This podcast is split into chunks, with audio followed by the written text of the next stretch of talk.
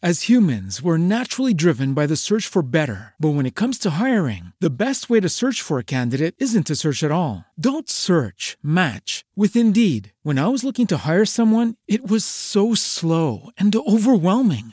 I wish I had used Indeed. If you need to hire, you need Indeed. Indeed is your matching and hiring platform with over 350 million global monthly visitors, according to Indeed data, and a matching engine that helps you find quality candidates fast. Ditch the busy work. Use Indeed for scheduling, screening, and messaging so you can connect with candidates faster. And Indeed doesn't just help you hire faster. 93% of employers agree Indeed delivers the highest quality matches compared to other job sites, according to a recent Indeed survey. And listeners of this show will get a $75 sponsored job credit to get your jobs more visibility at Indeed.com slash podcast. That's Indeed.com slash podcast. Terms and conditions apply.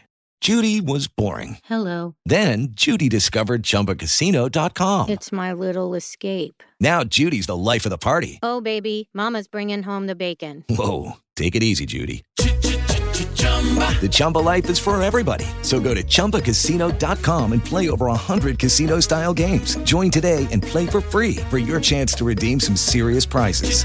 chumba ChumbaCasino.com. No purchase necessary. Void where prohibited by law. 18 plus terms and conditions apply. See website for details.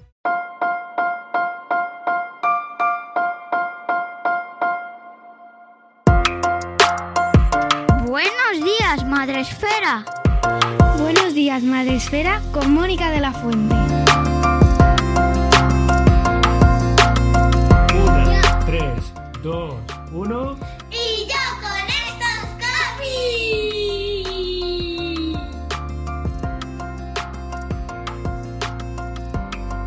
Buenos días, Madre Esfera. Bienvenidos un día más, un podcast más al programa de la comunidad de Madre Esfera. Este podcast en el que os proponemos ideas para una crianza mejor. Y en este caso, la crianza va acompañada de cómics. ¿Eh? ¿Qué mejor compañía puede haber que muchos libros, muchos cómics en este caso, para eh, el público más pequeñito, público infantil y juvenil. Y no lo hago sola, porque ya sabéis que tenemos una sección todos los meses que se llama Y yo con estos cómics, que es un homenaje. No hace falta decirlo, pero bueno, lo explico. es un homenaje a mi colaborador más barbudo. Él es Sen Campón, ilustrador, padre, lector empedernido, comiquero de pro y bloguero en Y yo con estas barbas. ¿Eh? ¿Veis qué bonito el juego? ¿Veis cómo las cabezas funcionan? ¿Eh? Buenos días, Sen, ¿cómo estás? Hola, ¿qué tal? igual, igual la explicación sí es pertinente porque es que tengo el blog tan abandonado que... ¿De, dónde- de dónde viene esto? Pues, efectivamente viene, viene de un blog. Aunque no lo parezca, viene de un blog. Pero bueno. Ahora sí, mira, tengo una entrada que, que tengo que escribir esta semana sin falta. Ya, ya lo... Para mis lectores y lectoras así de, habituales de eh, toda la vida, que lo sepáis. Por favor, Que por retoma tu blog, retómalo, que es preciosísimo, a mí me encanta y, y necesitamos que la gente siga escribiendo sus, en sus blogs y todas esas cosas que escribís en las redes tan Además, bonitas, tan, tan pensadas, tan fugaces, ¿eh? Tan fugaces. Mañana ya no cuentan. Los algoritmos deciden que quieren más, quieren más, quiero más cosas. Esto es una tiranía. Igual también la industria editorial es un poco tirana, muy tirana. Pero las redes sociales son especialmente tiranas con nuestro contenido. Y no quieren, no se quedan con lo que has hecho hoy. Uy, hoy has hecho una publicación con un mogollón de interacciones, pero quiero más. Porque si no, mañana no eres nadie. Bien intensa la semana, sí, con el tema de, intensa, ¿eh? de las redes. Bueno, es que somos creadores de contenido y Sí. dedica- nos dedicamos a eso, pero es que hay veces que no sabes para quién estás escribiendo. Si para ti, para tus lectores o para un algoritmo. Que el foco es fácil perderlo, ¿eh? Hombre, Cuando. Cuando no las tienes todas contigo y y te ves un poco ahí arrastrado por lo que dicta la gran mayoría eh, cuesta. Sí, la Cuesta, gran cuesta. mayoría, en realidad no es la gran mayoría. O sea, estamos muy. de- se nos está yendo, pero eh, es un algoritmo que de- es un determinado. eh, es de una manera matemática y mm, no. ¿qué- ¿Quién es la gran mayoría? Es que tampoco. La gran Sí, mayoría además no está en las redes. La gran mayoría no está en las redes. Está en la calle, en la Es- eso- fuera del eso mundo. también. Ahí pensamos que el mundo es Twitter y eh, Instagram y TikTok y no lo es. No lo es. Eso también. En fin, Eso Vale. también. es que es viernes. Estamos grabando en viernes. Esto da para otro programa, ¿eh? Da para, da para muchos, da para muchos. Es que a mí es un tema que me apasiona, pero es que es verdad que a veces tenemos que recapacitar y, y sobre todo, sobre todo por una cosa, y esto nos puede pasar también a los podcasters, ¿no? Que mm, eh, te pones a grabar, a grabar, a grabar, a grabar, a grabar, y llega un punto en el que ya no disfrutas del contenido, no disfrutas del momento de la grabación o del momento de darle a publicar Mm. ese episodio y subirlo, Eso es. ¿no? y, y- o incluso leyendo. Hay veces que te devora la ansiedad, ¿no? El ansia de, de más, más, quiero más libros, quiero más libros, más páginas. Y llega un punto en el que no, no disfrutas las cosas. Claro. O la obligación. Claro, la de- obligación, hay que grabar. ahí en, en esa espiral. Claro, sí, sí, uf. claro. Efectivamente, o, pues eso, tengo que subir un reel todos los días, tengo que hacer tres stories, un directo, tal. Y, ¿De qué lo hago? ¿De qué lo hago? No tengo nada que decir. ¿Qué hago? ¿Qué hago? ¿Qué hago?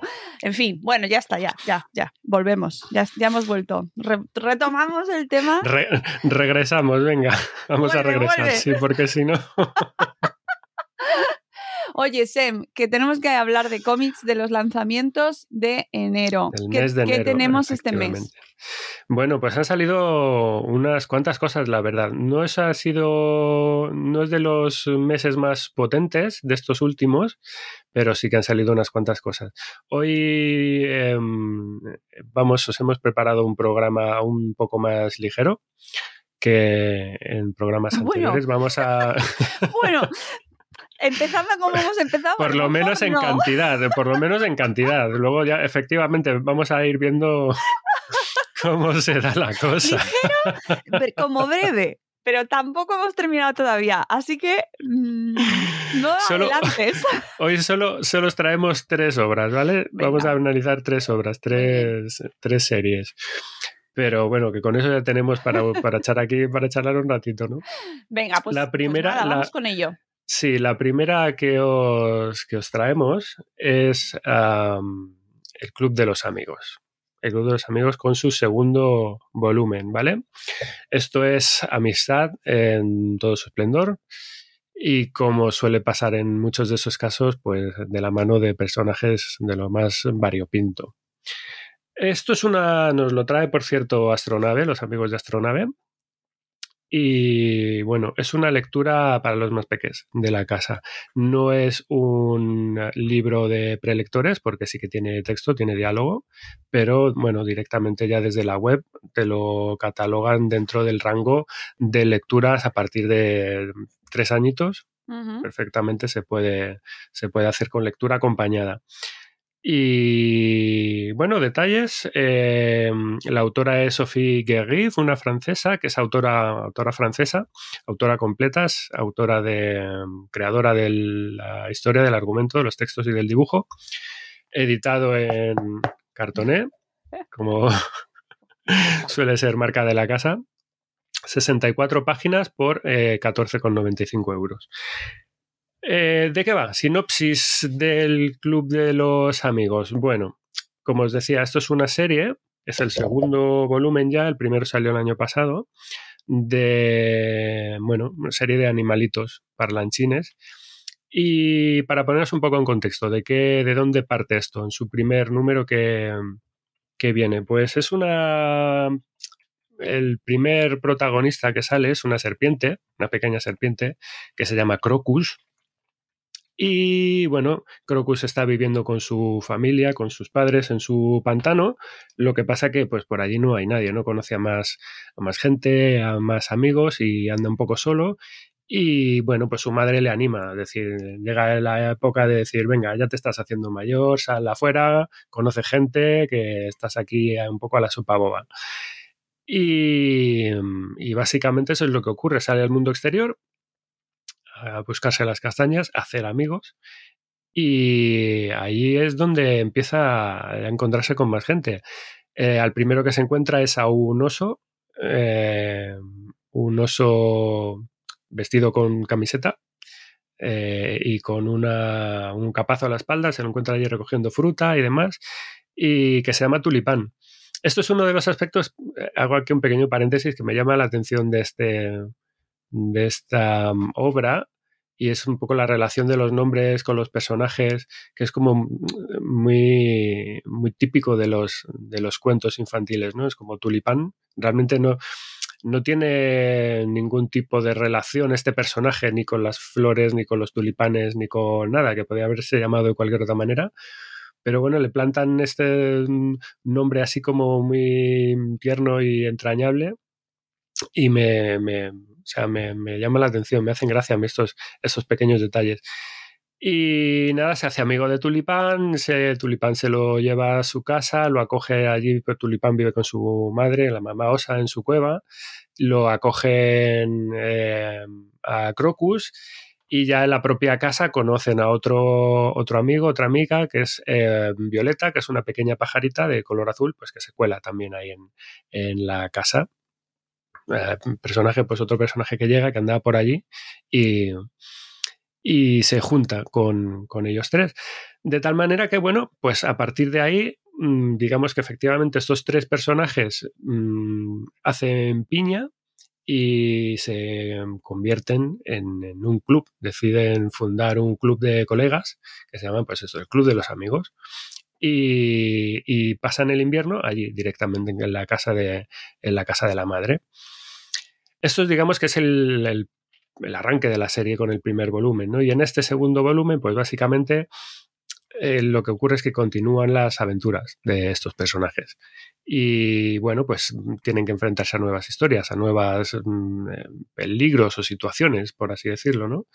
Y bueno, eh, aquí nos encontramos, por ejemplo, con una historia inicial en el que Violeta, esta pajarita, pues aprende a volar, Luego, sobre todo, nos metemos en una historia que es la que conforma el núcleo un poco troncal del, eh, cómic, que son las consecuencias de un terrible diluvio, pues empieza a caer, empieza a caer lluvia y agua y agua y agua, la, la cueva se les inunda y es como, bueno, una especie de diluvio universal, ¿no? Y estos, estos chavales, este club, se separan de la mamá y de la cueva y, bueno, pues eh, digamos que van todo em, en función de cómo logran sobrevivir, cómo logran eh, llevar todo eso y un poco el, reencuentro final con, de nuevo con, con, su, con su familia, ¿no?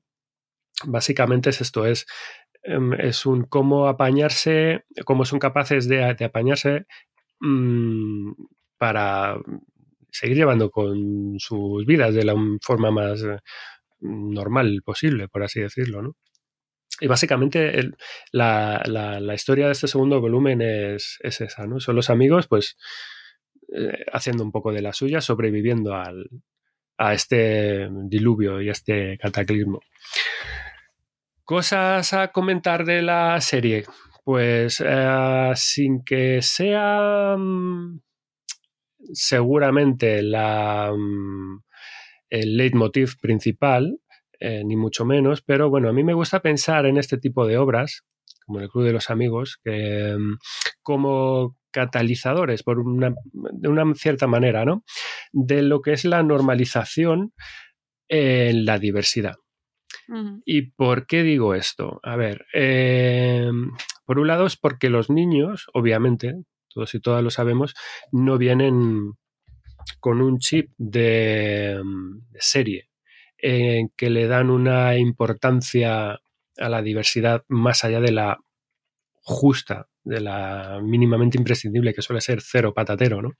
Es decir, que somos los adultos, la gente más mayor, la que los que vamos colocando estas cosas, estas pequeñas ideas en su cabeza de la importancia de lo que es de la diferencia con respecto a los, a los demás, ¿no? Eh, porque, por ejemplo, o sea, que en el caso de que nos ocupa, ¿qué, pueden tener en, común un, oso? Que además camina, va medio vestido por la vida, ¿no? Eh, en camiseta y calzoncillos, eh, con una serpiente, con un pájaro. Es decir, no, no, puede haber nada más extremo si nos vamos así al mundo animal, ¿no? Falta un pez, a lo mejor, pero obviamente contar una aventura de un pez fuera del agua ya es, igual se nos escapa un poco, ¿no? Sin embargo, ellos no tienen ningún tipo de problema con eso. Eh, son una piña de amigos y son un club y, y ya está. Básicamente han formado un núcleo de amigos y nadie se cuestiona la idoneidad ni de la especie, ni del tamaño, ni del color, ni de la procedencia, ni de dónde son, ni pues son amigos y ya está, ¿no? Eh, yo, y hablaba un poco de esto, o hablo un poco de esto, porque yo creo que es que en la vida real con los niños pasa esto también. Que, a ver, claro que los niños perciben eh, diferencias, por supuesto, tienen ojos y tampoco no, no, no, o sea, no son tontos. No son tontos ni tontas, pero las tienen como tan asumidas eh, que está muy alejada de su concepción de qué diferencia a lo mejor puede implicar, qué sé yo, problemas, como lo hacemos los adultos, ¿no? No tienen prejuicios, yo creo, Efectivamente, claro. Claro, o sea, a nivel cotidiano es, es más bien incluso lo, lo contrario, ¿no? Eh, que mm, eh, somos los demás los que les vamos otorgando una importancia a las diferencias que ellos no manejan. Hay muchos ejemplos de, pues cuando estás con los niños pequeños, eh, lo típico que a lo mejor en, la guardería te suelta el, tu hijo y te dice, mira, señalándote al amigo, dice, somos como hermanos gemelos, ¿no? Y resulta que el amigo eh, a lo mejor es, africano y dice, pero tienen un color de piel totalmente distinta. Pero y eso el crío no, no, lo asocia. Y el crío dice que son gemelos porque a lo mejor son de la misma estatura. Te dicen, somos iguales. Y se está fijando en la, en la estatura porque la, la, diferencia de más grande, que sería a lo mejor el color de la piel, mm, no la tiene en cuenta. Y para él no es una diferencia. Como, no sé, y te hablo de eso como de, yo qué sé, del color del pelo, de cosas así como muy evidentes, que a lo mejor que no, pues ellos no lo asumen como tal y dicen, mm. pues, si somos iguales, ¿no? ¿Qué, diferencias tenemos, ¿no? Pues con esto me pasa un poco, me, pasa un poco lo mismo, ¿no? con, con, con, series de este tipo, con esta serie en concreto, ¿no? Que, que funciona muy bien, yo creo, esto como catalizador de, de, las, de, asumir las diferencias como algo de lo más natural posible, ¿no? Mm. Luego, bueno, pues obviamente va teniendo más cosas, cada personaje tiene su, tiene su cosilla, tiene su función. Me gusta mucho también, hablando de, diferencias, ¿no? La, el personaje de, de, Crocus, esta serpiente, a mí me gusta mucho porque mola ver cuántas cosas es capaz de hacer este personaje a pesar de que es una serpiente y por lo tanto, o sea, no tiene extremidades, no tiene brazos, no tiene piernas, no tiene nada. Es, básicamente es un, es un cuerpo alargado con una boca y ojos y ya está, ¿no? Mm. Y sin embargo, pues hace muchas cosas. Es que em, escala, es capaz de enrollarse y escribe y, recoger frutos. o sea, en el fondo utiliza su cuerpo como algo prensil para hacer millones de cosas, ¿no? Eh, y, pues esto es, tiene, es valiente, es decidido. O sea, que en ese sentido eh, mola mucho cómo te presentan a, estos personajes, ¿no? Más allá de todo esto, pues el propio cómic también tiene pues, otro tipo de valores añadidos. Em, el hecho de trabajar unidos para conseguir un bien común, eh, la importancia de la lealtad, obviamente, de la amistad, la, piña que hacen estos, estos personajes, ¿no? El sentido de pertenencia a algo, a un grupo, a, una, a un club, el, club que tienen ellos eh, fundado, ¿no? La superación, por ejemplo, de, ti mismo, la superación para solucionar problemas, cómo tienen que trabajar esto para ir parcheando todas las cosas que se van encontrando, ¿no? Fabricarse un refugio para pasar el invierno y, cómo eso, codo a codo a codo, mm, van eh, avanzando, ¿no? Eh, yo creo que es un cómic perfecto para hablarlo o para contarlo, mejor dicho, en voz alta con los, con los peques, para leerlo con voz alta en compañía de los, de los enanos, porque además lo disfrutan muchísimo. Mira, esta serie es una de las favoritas de mi hijo pequeño. que así a simple vista parece como muy sencilla, como muy simple, pues mira, a ellos les encanta, les encanta que se lo lean. Y precisamente yo creo que es una de estas series que son ideales para crear, para fomentar y para disfrutar de estos momentos de lectura eh, acompañada y en familia, que son los que en el fondo son estos momentos los que molan tanto y son esos momentos que, crean eh, la raíz de un poco de, creo, de lo que de lo que estamos haciendo aquí en este programa desde que lo, desde que lo empezamos en, en septiembre. Es un poco el, el pilar del, del, principio por el amor a, la lectura y a las, y a las historias y a las, y a las narraciones chulas. Eh, interesantes, ¿no? Mm, por eso a mí este tipo de, publicaciones me gustan mucho porque, y me parecen muy especiales, porque creo que tienen un gran valor educativo intrínseco en ese sentido, en el, en el de valor de, la educación por el, por el desarrollo y por el, por el amor a, la lectura, a, contar historias, ¿no? Y bueno, yo no sé si se, si se valora de hecho lo, suficiente, pero esto, este tipo de lecturas para mí o de, o de, obras están en ese sentido, por eso, pues como muy arriba, muy, muy, en, el, muy en el top. Y, vamos, yo nunca agradeceré lo suficiente a los editores y a los autores que generan este tipo de contenido mm, por la apuesta que hacen en, difundir y en crear, pues eso, obras de este tipo, ¿no? Eh, con este punto de, de, ternura y de humor y de, interés por este target tan, tan concreto que son los, que son los más pequeños. Y eso la verdad que para mí es algo como muy de, como muy de agradecer. Ah, más cosas que os puedo contar de esta serie. Bueno, pues tiene un punto onírico también, que está muy chulo. A mí me gusta mucho. Eh, ligado un poco a lo, a lo fantástico, que le, que, le, que le, va como muy bien, ¿no? Ahí aparecen ciertas, ciertas ambientaciones o, bueno, no sé, iba a decir personajes, no sé si llamarlos personajes o cómo definirlo, porque son más bien seres, como seres eh, fantásticos o del folclore, vamos a añadirlo, ¿no? Que, que, añaden como una capa más en, en, la lectura al ámbito mitológico de, lo que es el entorno, por así decirlo. ¿no? En el primer volumen, por ejemplo, tenemos un, ser que es el tragavientos y otro que es el, el, frondoso. Y en este tenemos a unos personajes acuáticos, unos seres acuáticos que se llaman las um, liseras.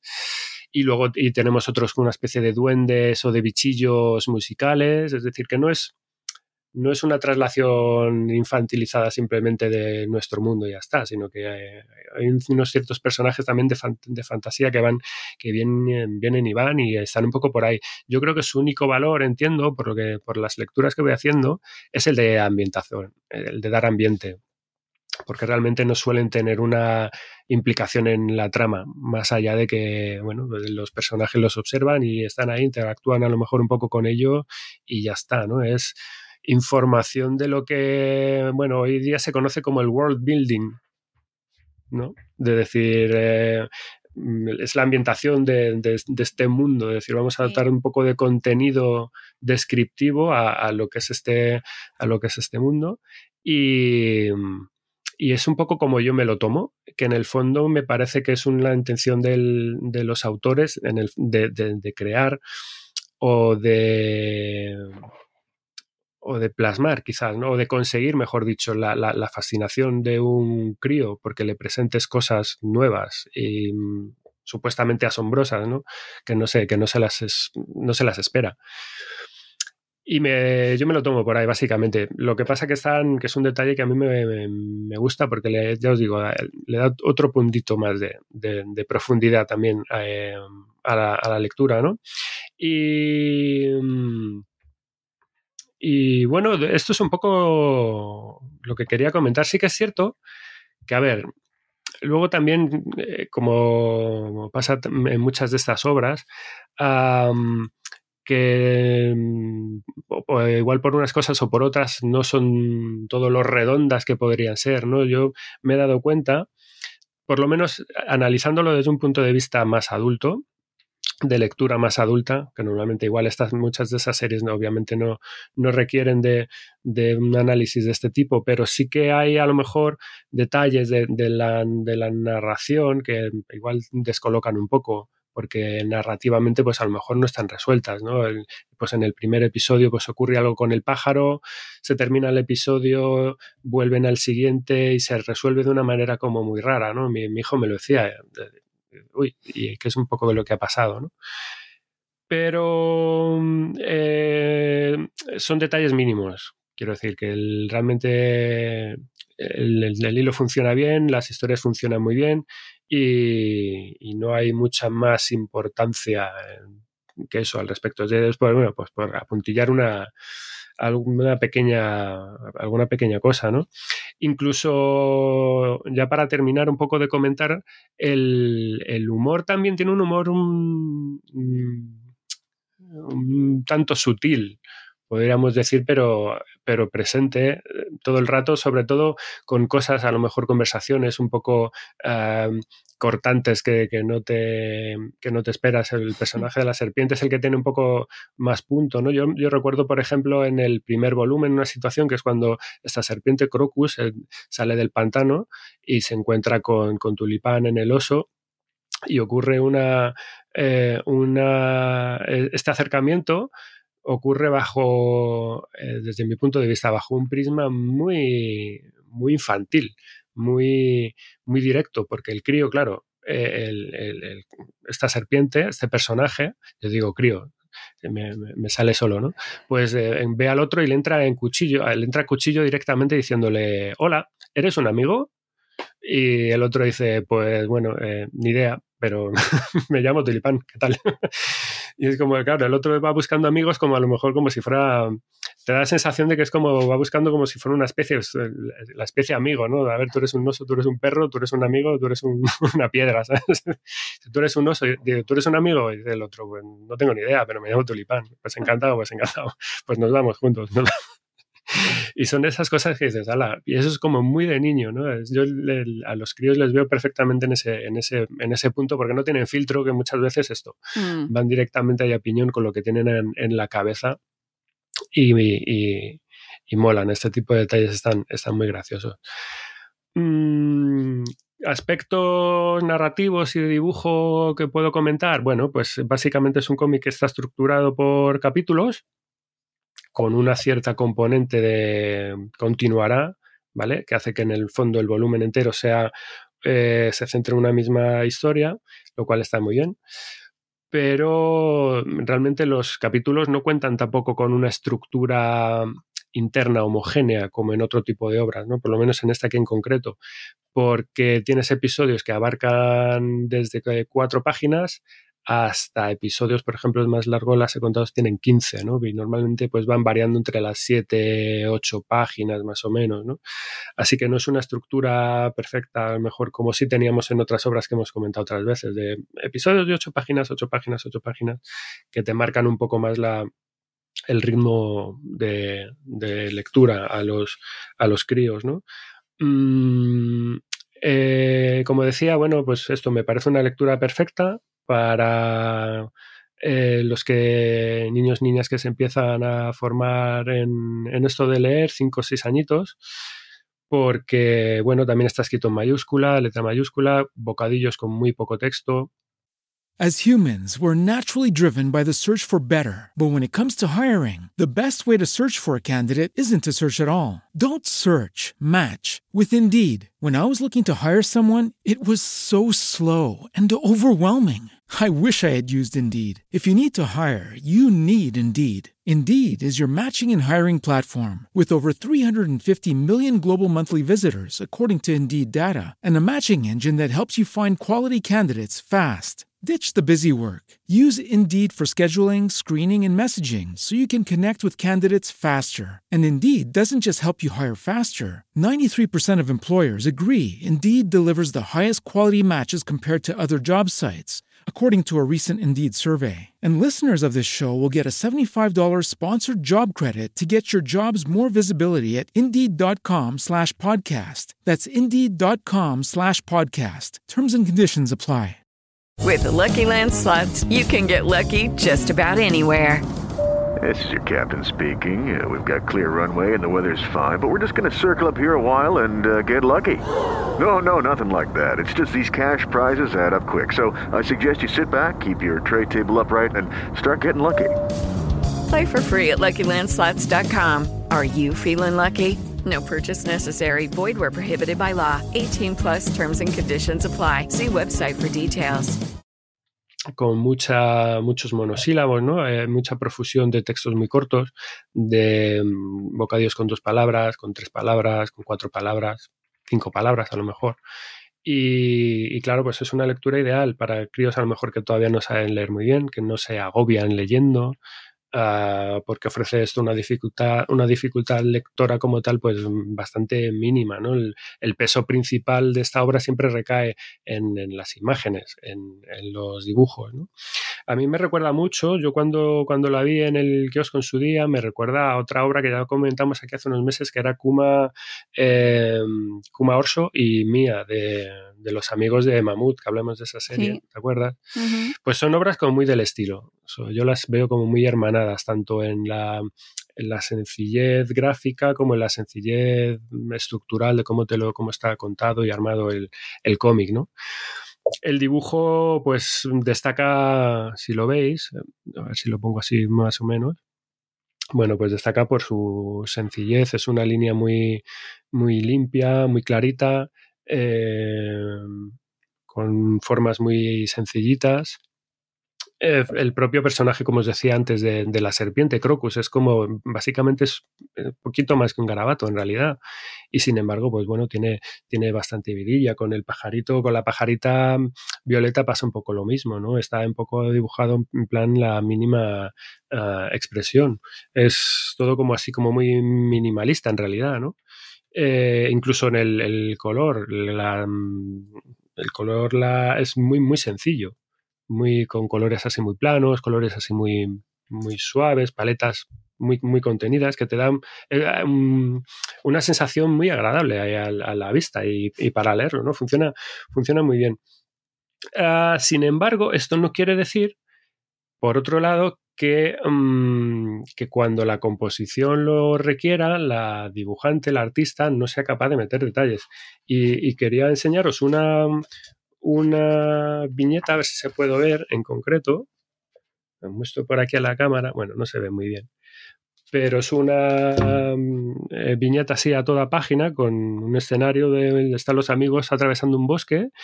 Y, y bueno, puedes percibir por lo menos eh, en los troncos de los árboles, que son todos diferentes, detalles de, del, del río, de la vegetación, de, en el propio color del verde del, del prado, tienes como 3, 4, 5 tonos de verdes diferentes, mmm, las hojas de los árboles son todas diferentes, es decir, que dentro de la sencillez... Hmm. Eh, sí, que a veces eso ofrece... es más complicado, ¿eh?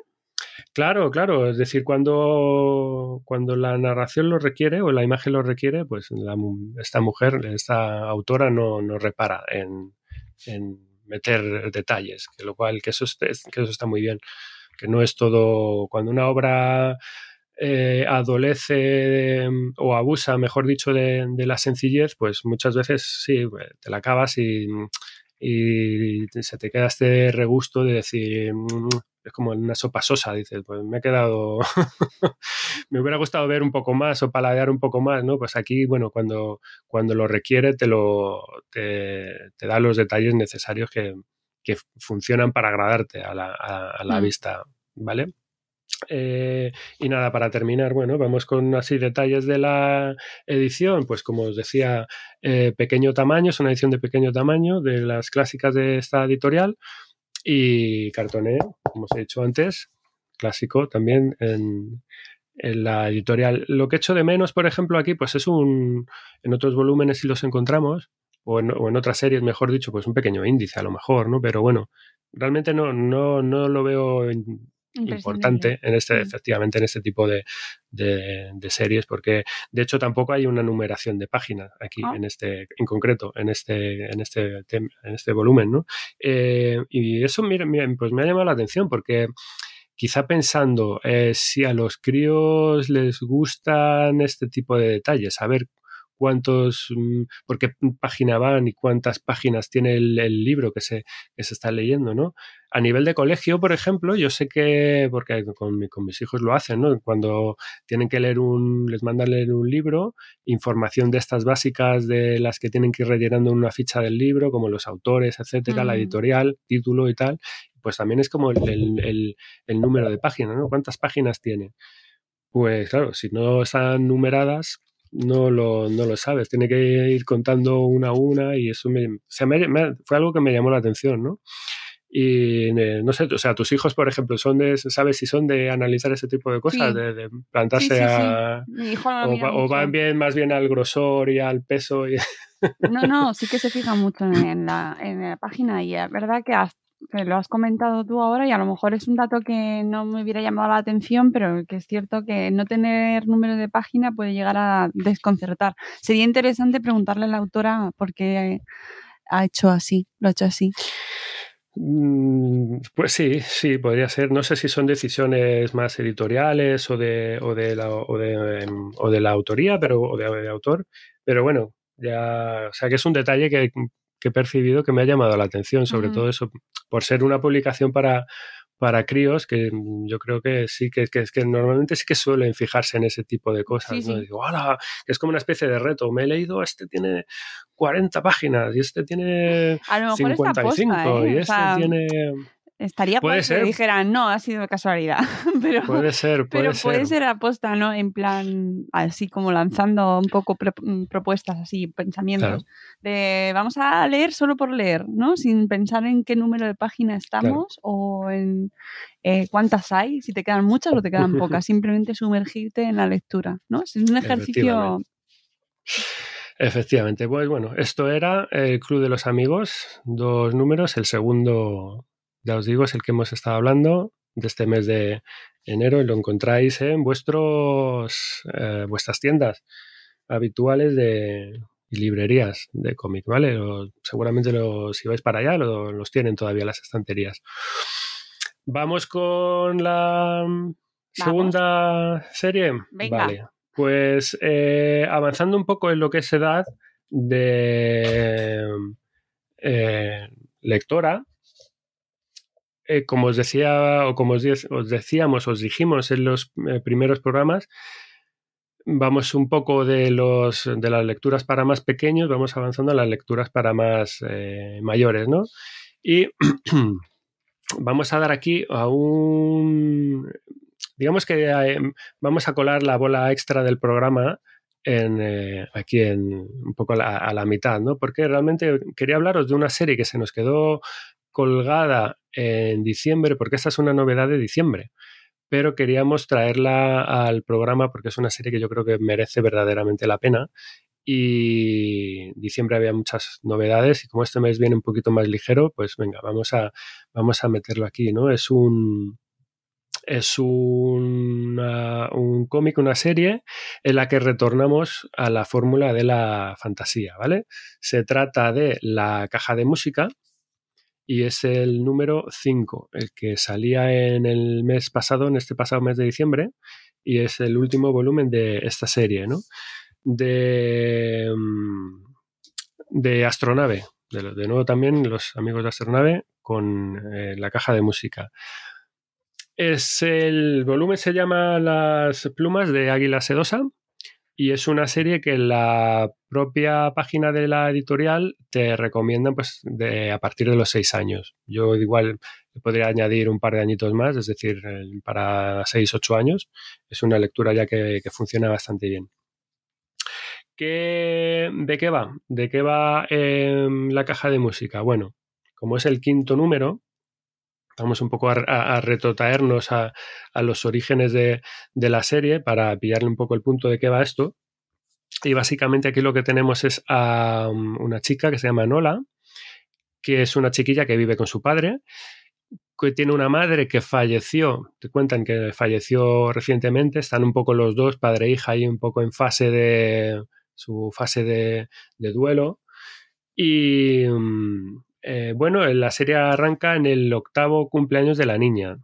Y el padre, pues, le hace un regalo un tanto especial. ¿En qué consiste este regalo? Este regalo es una caja de música que pertenecía a su madre, a la madre de la niña. Y es una caja de música, pues, muy especial, ¿no? Eh, lo primero por la forma, porque es como un, como un, orbe de cristal, es como una bola de cristal, de los de los adivinos y de los magos con, un soporte, con una, con una peana, ¿no? Y, y ya os digo, perteneció a la madre y la niña la recoge, le, flipa, la prueba y bueno, pues se la lleva a su habitación a, probarla. Y, y, resulta, bueno, el, el, funcionamiento tiene, en teoría, para hacerla sonar, el mecanismo eh, está situado por debajo de la, de la peana de, la, de esa bola y luego tiene una pequeña llave, una cerradura con una pequeña llave. Ah, bueno, como os podéis imaginar, pues obviamente no es una caja, no es una caja mm, cualquiera. Ya en la, habitación esta niña se da cuenta, así por el, por el rabillo del ojo, que algo se mueve dentro, percibe movimiento dentro de esa bola, ¿no? Y, y se pone a observar y resulta que lo que está viendo que es que hay una otra niña pequeña dentro de esa mm. bola, en apariencia similar, así por edad a, a, ella, y no solo es eso, sino que él está pidiendo ayuda. Está pidiendo la ayuda a ella que está ahí fuera, ¿no? es, eh, es, el momento este de, de, choque, decir, ¿quién eres tú? ¿Qué está pasando aquí? ¿Qué es lo que está ocurriendo? Y la chica totalmente eh, flipada. Y esta, la chica que está en el interior le va contando, mira, necesito ayuda, necesito que me ayudes, mi madre está muy enferma y solo, solamente tú puedes ayudarme. Y la otra dice, no sé qué está pasando aquí, no sé cómo te puedo ayudar. Y la adentro dice, mira, pues para ayudarme necesitas hacer esto. Le dice como una especie de, de, combinación, un ritual que tiene que hacer con la bola, con la mano puesta en la bola, tiene que girar la llave, no sé cuántos por aquí, no sé cuántos para allá, ¡pum! y se obra un poco ahí el, el milagro. La chica, esta niña, de repente al más puro estilo de eh, la Alicia, de Luis Carroll, mm, se encoge, penetra por la cerradura de la cajita y pasa al otro lado. Y lo que hay al otro lado es ni más ni menos que un mundo nuevo, un mundo eh, de fantasía paralelo, eh, totalmente diferente al nuestro propio, que se llama Pan de Oriente. Es una nueva civilización, sus ciudades, sus entornos, su política, su, su todo, ¿no? sus facciones, su eh, fauna, su flora, todo. Está todo el pack de lo que es un universo nuevo. Y bueno, pues es justo a partir de ese momento cuando empiezan ya a explicarse las cosas, ¿no? Cuando te cuentan la relación de la madre con ese mundo, la madre de Nola, de esta niña con ese mundo, de la relación de la madre de Nola con la madre de la niña que estaba en el interior, con la gente eh, que va conociendo dentro y sobre todo con el papel que ella misma empieza a jugar en, toda una situación que se está creando y en la que se va dando cuenta que ella juega un papel principal, que lo jugó su madre en su día y pues ahora al parecer le está tocando a ella ese, ese marrón. En el fondo no deja de ser un, no deja de ser un marrón, ¿no? Y, sobre todo porque es que es, eh, un papel eh, crucial y fundamental porque afecta directamente a la As humans, we're naturally driven by the search for better. But when it comes to hiring, the best way to search for a candidate isn't to search at all. Don't search, match with Indeed. When I was looking to hire someone, it was so slow and overwhelming. I wish I had used Indeed. If you need to hire, you need Indeed. Indeed is your matching and hiring platform with over 350 million global monthly visitors, according to Indeed data, and a matching engine that helps you find quality candidates fast. Ditch the busy work. Use Indeed for scheduling, screening, and messaging so you can connect with candidates faster. And Indeed doesn't just help you hire faster. 93% of employers agree Indeed delivers the highest quality matches compared to other job sites, according to a recent Indeed survey. And listeners of this show will get a $75 sponsored job credit to get your jobs more visibility at Indeed.com slash podcast. That's Indeed.com slash podcast. Terms and conditions apply. Coexistencia de los dos, de los dos mundos. ¿no? Así que bueno, uh, con respecto a esta niña, por ejemplo, bueno, me, me, interesa, o bueno, me interesa, me ha parecido interesante el, el papel que, que, tiene, porque, bueno, aunque cumple así como muchos de los clichés de este género, de niña protagonista y demás, bueno, a su vez sigue teniendo también este punto de qué narices estoy haciendo aquí, eh, me quiero ir con mi padre, eh, que además es que me la voy a cargar si voy a estar, como esté mucho rato fuera de casa, me, me va a pillar y es que se me va a caer, eh, me va a caer la bronca, etcétera. Es que, o sea, que, ese, este punto todavía de anclaje con la realidad se, se mantiene y, y, y, está, muy, está muy guay, ¿no? Y bueno, pues esto es que a lo largo de todos estos, de los cuatro números anteriores, hasta llegar a este quinto, bueno, pues se van estableciendo un poco todas estas reglas de cómo, de cómo funciona todo, ¿no? El, del papel que va eh, eh, adquiriendo cada cual. Esta niña se empieza a rodear también de, de, de amigos, de, de aliados. Te, van explicando qué es lo que ocurre cuando se entra en la, caja, cuando se sale de la caja, todo esto, ¿no? Todo el, funcionamiento un poco ya del, de, este, de este universo, ¿no? Y en este quinto ya volumen concreto, pues nos encontramos con una situación curiosa que no se nos había contado hasta este momento, y es que esta niña Nola se, de repente se, no, se ve, se nota encerrada se queda dentro encerrada de, este mundo de, de, Pandoriente, ¿no? No es capaz de, regresar por el acceso a su casa con su, con su padre. Y, esa es un poco la trama, la trama de, este volumen, del, del, volumen quinto, ¿no? Eh, con ayuda, pues bueno, van averiguando cuál es la mejor o la única manera que encuentran de restablecer el, el, acceso, de volver a pasar por el, por el otro lado y todo esto pues pasa por generar una especie de polvo mágico de, de levitación que ayudará a recuperar la llave de la caja que realmente se ha, se ha, bloqueado porque no se ha dejado en su sitio donde tenía que estar y necesitan, bueno, se inventan esta, esta historia para hacer que la llave vuelva a colocarse en su sitio y se vuelva a abrir el acceso y demás, ¿no?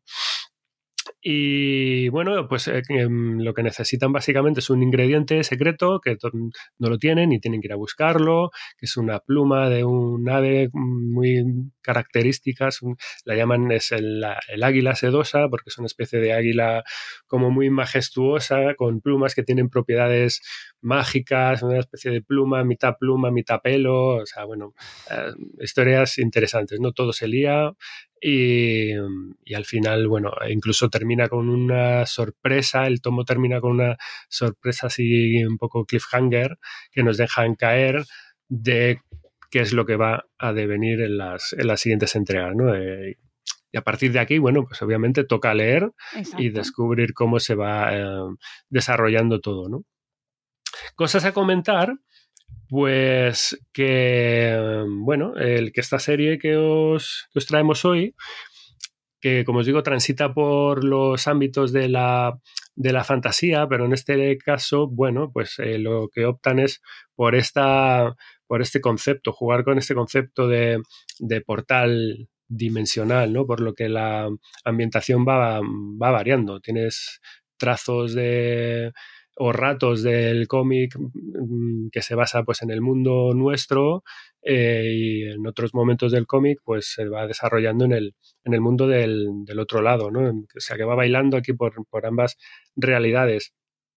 Y es un poco, bueno, pues esta historia que nos llevan contando también desde hace muchísimo tiempo, ¿no? Y os ponía el ejemplo de la Alicia en el País de las Maravillas porque en el fondo es, es lo mismo. Eh, Alicia se colaba por el agujero del, del árbol que haya rodando hasta que la especie de salón en el que se iba comiendo, si os acordáis, los trozos de setas para ajustar su altura, para entrar por la puerta y entrar al país de, las maravillas, ¿no? Pues aquí no tenemos eso y tenemos una cajita de música con un agujero de una cerradura, ¿no? O sea que realmente no es un argumento eh, novedoso, ¿no? En Narnia teníamos un armario porque se colaban los chicos y pasaban en otro mundo. Eh, Harry Potter, pues al final, pues viene a ser un poco lo mismo, pues atraviesas ahí el, el muro de la estación de tren para coger el tren al otro lado, en fin, esto hay mil ejemplos, ¿no? Y como, como suele pasar, al final lo que interesa o lo novedoso pues es el cariz de cómo quieres tratar tú eh, estas cosas, ¿no? Que al final es lo que le da el atractivo a la, a la, a la narración. En este caso, bueno, pues eh, este cómic bebe mucho también del, bebe mucho de, muchas fuentes, del, manga, del folclore tradicional japonés, por ejemplo, y de la animación. Eh, hay muchos pozos aquí en el que te permite esto, jugar con este sustrato em, que, te, que, te, hace crear una historia que, que suena interesante aunque tengas esos mimbres así básicos que, que, como digo, ya, bueno, pues nos suenan de tantas y tantas otras narraciones, ¿no? Al final es, se trata de crear, de crear algo que, capte la atención del, lector y que te lleve, pues, por derroteros que a ti te apetezca leer, básicamente, ¿no? Y que al final es lo importante en este tipo de, en este tipo de series. Mm. Eh, aquí hay mm, conflictos en este tomo que, bueno, em, bueno, en este tomo y, en, un poco en los anteriores también, que, tienen y por fuerza tienen que tener eco y reflejo en, ambos mundos.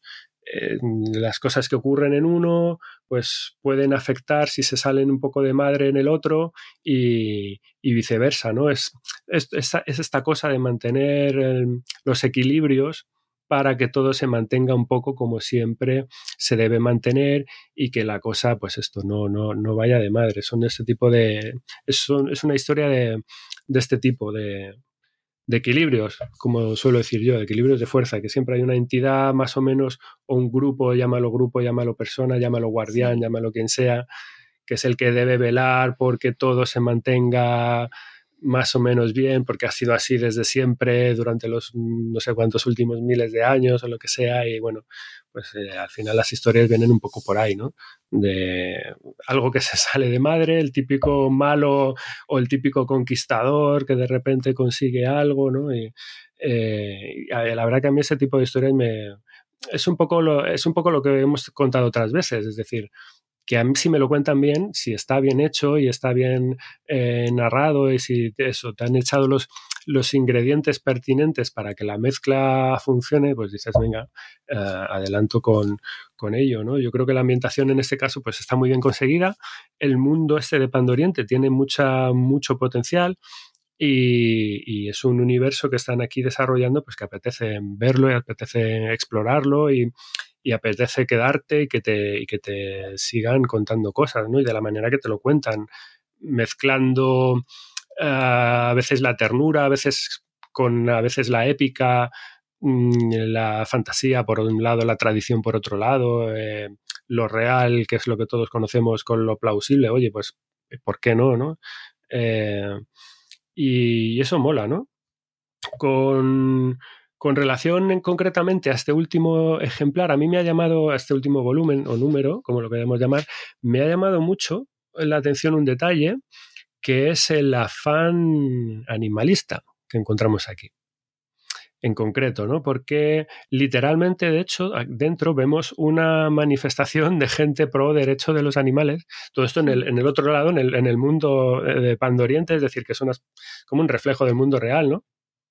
Que, y tiene su propia importancia además en la trama, porque vemos que gracias a eso los protagonistas tienen que ver mm, cómo o alteran un poco sus planes de cómo conseguir los ingredientes que le faltan, porque claro, están estos em, manifestantes allí y dice, oye, vamos a intentar hacer las cosas de otra manera, porque si no... Eh, eh, aquí se puede, se puede liar, ¿no?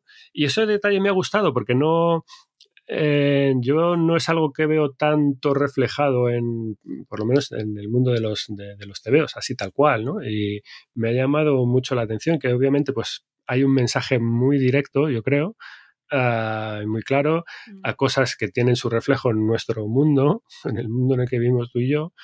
Y, bueno, pues obviamente diría que, que, los autores ahí, pues bueno, te, la, te la están colando pero porque quieren tomar partido. Yo veo que quieren tomar partido en, eso, es decir, que es una cuestión de la trama, por un lado, sí, vale, pero que obviamente eh, han querido tirar por ahí eh, de manera intencionada.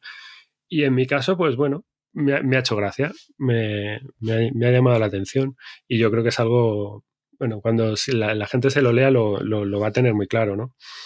Eh, es un cómic, así un poco ya para cerrar, que es una serie, mejor dicho, que ha conseguido unos cuantos premios. Es una serie bastante premiada en Francia, es una serie que, tiene, que está teniendo bastante éxito y a nivel internacional. Y, bueno, eh, aquí en España, ya les digo, el quinto número está funcionando yo creo que bastante bien. Es una historia que merece la pena, que yo creo que, que es muy apetecible y si le podéis estar, echar un vistazo en casa o en la biblioteca del barrio o donde queráis, podáis, pues eh, os animo totalmente a ello. Cosas para que, que, os quiera destacar, que os pueda destacar de, historia de, o de mm, guion o de dibujo. Bueno, la trama está bien. digamos que todo a nivel de historia y de guion, pues todo tiene, mantienen su equilibrio con respecto además a lo que, a lo que viene trayendo. La aventura que se plantea en este, en este volumen pues está bien. Hay algunas cosillas me han parecido, bueno, quizás más cogidas un poco por los pelos, pero bueno, pues cuestiones de trama más que, nada. Y los diálogos están bien. Eh, digamos que todo se mantiene en un nivel de lectura mm, correcto. Sí que, hay, sí que hay una cosa, hay una cuestión de traducción. Normalmente yo no, me fijo tanto en estas cosas o no les doy tanta importancia. Pero em, en un momento dado, uno de los personajes eh, le manda al otro que dice, oye, tienes que ir a tal sitio. Y le manda a la plaza, literalmente, plaza de fulano y mengano.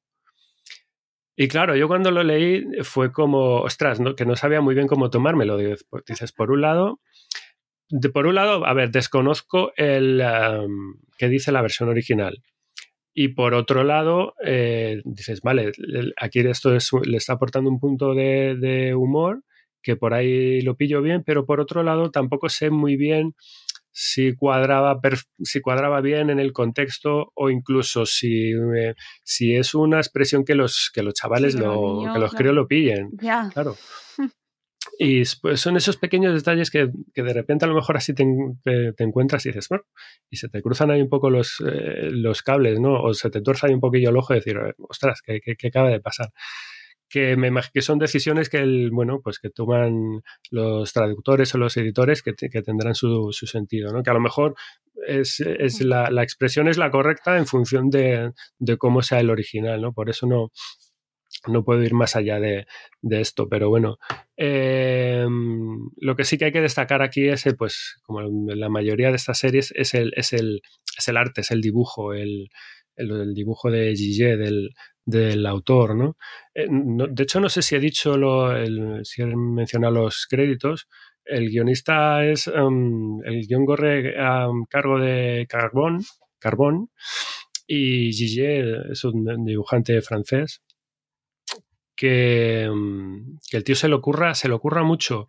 ¿Por qué destaco el, el dibujo también? Porque um, bueno, lo que hace aquí este, este hombre es hace bueno, realmente que la serie te, se te, te, entre por los ojos, ¿no? A diferencia de otras un poco similares del, del ramo, por lo que yo he podido apreciar, está, eh, este dibujo está mucho, está muy basado en, en, una idea más pictórica que otra cosa. O sea, si, si pudierais ver As humans, we're naturally driven by the search for better. But when it comes to hiring, the best way to search for a candidate isn't to search at all. Don't search, match with Indeed. When I was looking to hire someone, it was so slow and overwhelming.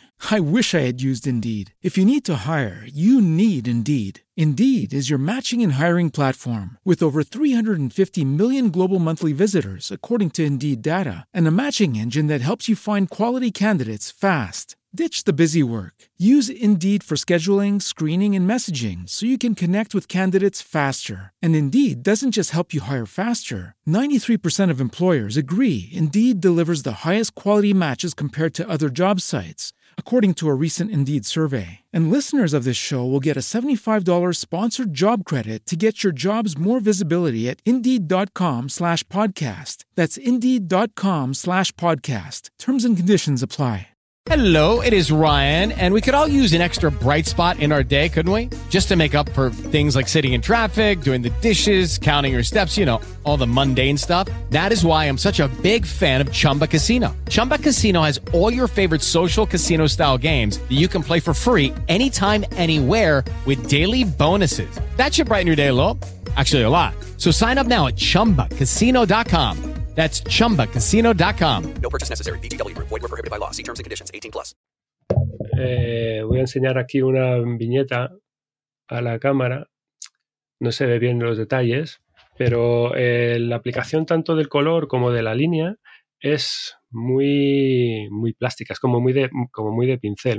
Es decir, muy plástica no es una expresión adecuada, pero sí es, sí es eh, literalmente esto se aplica, efectivamente, es muy, muy de muy hecho todo a pincelada, a pincelada, además, eso, eh, pictórica, no, no hay una línea debajo perfecta y clara que sostenga el, el dibujo, como ocurre en otras muchas series, ¿no? sino que uh -huh. muchas veces son las, aquí las pinceladas de color las que componen y las que están rematando la forma de los diferentes elementos. Y, y, eso está guay porque es súper, súper, súper visual, ¿no? Está muy apoyado en el color, en, los grandes contrastes de, iluminación. Siempre hay como muchos contraluces para, que se, para delimitar los relieves de, los personajes. Y, y, los colores usados son muy vivos eh, y una iluminación muy, muy eh, brillante y muy, muy potente, ¿no? Y eso hace que directamente, como os digo, o sea, el, el cómic, el dibujo, ¡pum!, te entre para adentro súper rápido, de una forma muy, muy directa. Eh, iba a decirlo, ¿no? Y esto a mí me, me, me gusta y además hay otra cosa que lo pone un poco también en, en, en, en, relación. Y es que tampoco necesita de esa línea perfecta y acabada para que, para que realmente el, el, el cómic funcione. Porque hay, mmm, hay una base en la que el, dibujo está como realizado que a veces, incluso en algunas viñetas, dices, esto es poco, poco más que un boceto en el fondo. Mm. Es como muy expresivo porque al no tener esa, justo es eso, ese, esa base de esa línea que lo está cerrando todo, que es como muy, que es lo, lo que hemos definido otras veces en, en, en, algunos otros programas, de la, de la línea clara esta eh, franco-belga, mm. o de la propia línea que, que, traen muchos de los, de los cómics eh, norteamericanos, ¿no? que tienes una base sólida del entintado del lápiz y sobre el cual aplicas el color. Eso al aplicar color directamente, sí que tiene una, sí que tiene una base mínima también de, de línea, pero al, al, estar jugando con el color eh, de esta manera hace que muchas veces eh, muchos de los eh, aspectos visuales te den una apariencia casi de casi como de boceto. Muy que incluso en alguna viñeta he de decir que que corre también eh, en su contra en diferentes momentos de la serie. ¿no? A mí me pasó en el primer volumen con la propia caja de música, cuando la niña lo abre, mm, no te da la sensación, tú no lo percibes, eso que tú estás viendo como lector, digo, ¿no? Como, como una, no lo reconoces de buenas a primeras como una caja de música, parece otra cosa. De hecho, la chica hace el movimiento así como de darle la cuerda y demás, pero al ser un, un dibujo, pues eso, con un aspecto casi medio de boceto, te cuesta reconocerlo. Es al final, ya que vas viendo poco a poco, ah, vale, es que es, una, como una bola de cristal que tiene una peana y en la que ahí, pues esto, ahí están los mecanismos de la cuerda y demás. O sea que a veces, en general, funciona súper, súper bien este, este estilo, pero en función de qué y de cómo se presenten algunas viñetas, va mejor o no va peor. Eh, y tampoco, en el fondo no es una cuestión de detalle, pasa lo mismo que estaba explicando con el cómic anterior. Eh, hay escenas en las que, bueno, interiores, por ejemplo, una biblioteca, una sala, lo que sea, pues está lleno de detalles, detalles por todas partes, pero sin embargo no son detalles que forzosamente tengan que estar rematados a la perfección, eh, por ejemplo, si quieres representar un libro, pues que estén todas las líneas de ese libro con sus detallitos y demás, ¿no? Es como con simples manchas y pinceladas, ya te da él la sensación de que, de que eso sea un, libro. Y, y, mola, esto es lo que le hace un poco diferente a, a otras obras que, un poco del mismo estilo que, estoy viendo en los últimos tiempos. Es un cómic que llama muchísimo la atención en ese sentido y cuando lo, veáis y lo tenéis por ahí a mano en las estanterías, fijaos en esos en estos detalles porque, porque molan, porque llaman la atención. Para terminar ya como detalles de, de la edición, bueno, pues es un álbum de tamaño grande, tamaño europeo, eh, cartonet, de, típico de astronave. Y yo lo que quiero destacar aquí, no sé si lo estoy enfocando un poco a la, en, la, mm, en la cámara, pues es el detalle de la portada, que son dos detalles. Tiene la parte central del interior eh, en barniz y además en relieve. Mm. Es una portada trabajada en relieve, que lo cual, pues, oye, este tipo de, Sí, es un esfuerzo editorial. De detallazos, claro, mola muchísimo, incluso por la parte de atrás, lo mismo, tiene un, detalle de los personajes eh, en tinta, en barniz, casi, iba a decir, muy, muy sutil en la parte de atrás, en las portadas traseras, que le da un, un toque de, bueno, de, elegancia y de prestación a, la edición que, que chapó, es decir, súper super chulo, muy bien, muy bonito una serie que os recomiendo y que, y que lo mismo, que le echéis un vistazo y que la, y que la pilléis donde, donde podáis. Muy bien. Pues segunda recomendación hecha. Y vamos ya pues con la última de la mañana. Vamos con la última. Esta también me incorporo yo aquí a la. aquí podemos meter bazas, sí, los dos. Bueno, ¿qué, traemos? ¿Qué venimos? ¿Venimos con qué? Venimos con hechizos, venimos con pociones, con varitas, con escobas, con sombreros puntiagudos y con adolescentes un poco desnortados. con un trasfondo aquí de lucha de poderes entre facciones, ¿no? Eh, y humanas y no humanas, por así decirlo, y mm. con historias pendientes aquí entre medias, ¿no? Estamos hablando, ¿de qué estamos hablando? Venga. Hablamos de Hooky, eh, esta creación de Miriam Monastre Tour eh, que nos trae Martínez Roca, ¿no? de esta, este sello editorial de Planeta, que es una publicación, pues en esencia ellos tienen, mira, tienen, eh, lo tienen puesto en la web a partir de 12 años, pero bueno, lo hemos leído, ¿verdad? Y se puede, es, perfectamente apto para edades menores, a partir de 9 10 lo puedes leer perfectamente. Detalles de créditos, bueno, pues como decía, es una obra de Miriam Bonaste Tour, eh, es la autora completa, textos e ilustraciones. Esta edición es eh, en rústica con solapas, 384 paginazas, ni más ni menos, es un auténtico tochal. y con un precio de 14,95, ni más ni menos. Y a todo color, ojo, que es eh, importante señalar esto. Y Si quieres, Mónica, Sí. si quieres, empezamos por la sinopsis, contamos Sí. un poco de qué va y luego vamos comentando Vale, cosas. bueno, ¿no? antes de la sinopsis, sí decir que es em, se estuvo publicando esta serie en Webtoon, que es un, formato diferente de publicación. Claro, yo, no, por eso yo te decía que a lo mejor, mira, si, Vale, si vamos primero con la sinopsis, luego. claro, y Vale, luego lo contamos, hablamos un poco de, hablamos un poco de todo vale, eso. Pues venga, sinopsis. Yo creo. Pues a ver, esto, de, de dónde parte Huki? ¿De dónde parte esta historia? Pues que tenemos que nos encontramos a dos hermanos, dos hermanos mellizos, adolescentes, o preadolescentes, ¿no? De 12 años. Una niña, la chica que se llama Daniela, a la que la llama, todo el mundo la llama Dani, y al chico, su hermano, que se llama Dorian. Y bueno, pues son dos eh, jovencitos incipientes eh, aprendices de brujería, ¿no? Y la historia comienza cuando pierden el autobús, o sea, tienen su primer día, van a ir a coger el autobús que les lleva a la escuela de magia y lo pierden. Y claro, eh, es como, ostras, pues ahora qué hacemos, ¿no? Porque el autobús eh, en un momento dado pues se teletransporta, desaparece y mm, pues eh, nos hemos quedado... Si no, Nos no, hemos quedado- no tienen transporte alternativo como puede Claro, pasar claro. en Harry Potter. Efectivamente.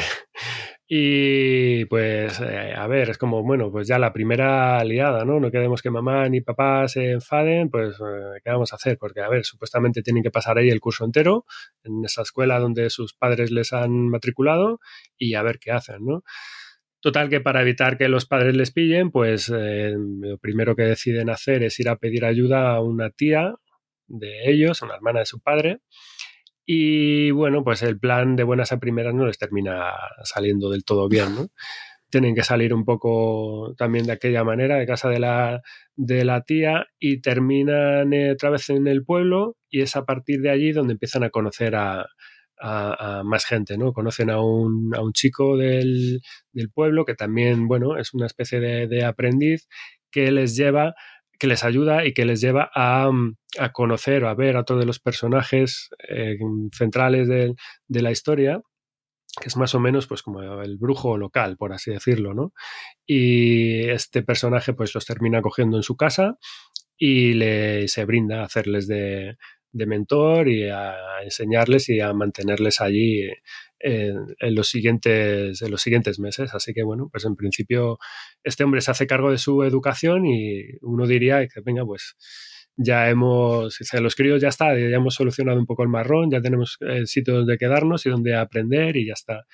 Los, a los padres les iremos colando la milonga pues a través de mm, cartas cada X tiempo, de, estamos bien, estamos estupendos y ya está. ¿no?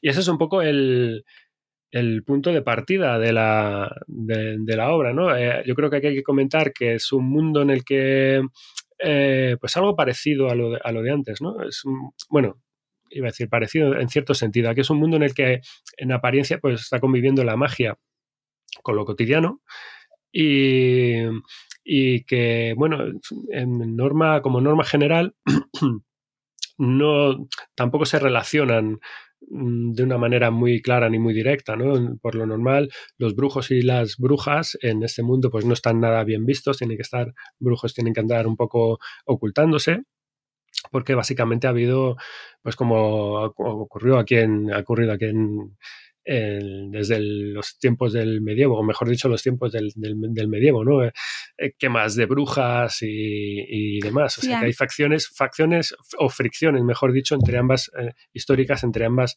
entre ambas eh, facciones. Y, y los brujos están en un momento en el que pues tienen que andarse con ojo para no llamar, ir llamando la atención. Mm, Y además tiene cierto, o sea, no está muy clara la época histórica en la que están, pero es verdad que cierto punto medieval, sin ser medieval, porque no están en una época medieval, hay cafeterías. ¿cómo Claro. no? Sí, sí, sí, claro.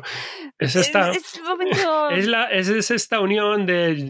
Yo lo veo como muy. eh, que lo vamos a comer, porque es la, al final es la referencia principal, ¿no? Tiene muchas cosas pues de Harry Potter, ¿vale? Porque, claro, ¿qué ocurría en, Harry Potter? Pues eh, está focalizado en el mundo actual, pero sin embargo los, los personajes eh, mágicos, al tener un vínculo con la magia mm, histórico, pues no han tenido que tirar de tecnología, como han tenido que tirar, que tirar el resto de humanos para ir satisfaciendo necesidades eh, básicas. Y, y, los magos pues están un poco ahí anclados pues en eso, en cosas o detalles más medievales, por así decirlo, ¿no? Si tienes una escoba con la que poder volar, no necesitas fabricar coches, ¿no? Ni, ni trenes, ni, ni aviones, ¿no? Esos son los detalles estos típicos de, de, estas historias. Y, y, yo creo que va un poco por ahí. Además que se, que se mezcla la ambientación, eso ahora también lo, iremos contando, con eh, los cuentos de hadas clásicos. Sí. porque Sí, sí, tienes, unos, tienes unos cuantos ejemplos, así que no es, no es tampoco una traslación eh, per se de nuestro mundo real mezclado con, con Es un universo es, un alternativo, pero por otro lado es un popurrí con referencias o referencias o expresiones muy actuales, ¿vale? Mm. Apela muchísimo al público joven. It is Ryan here and I have a question for you. What do you do when you win?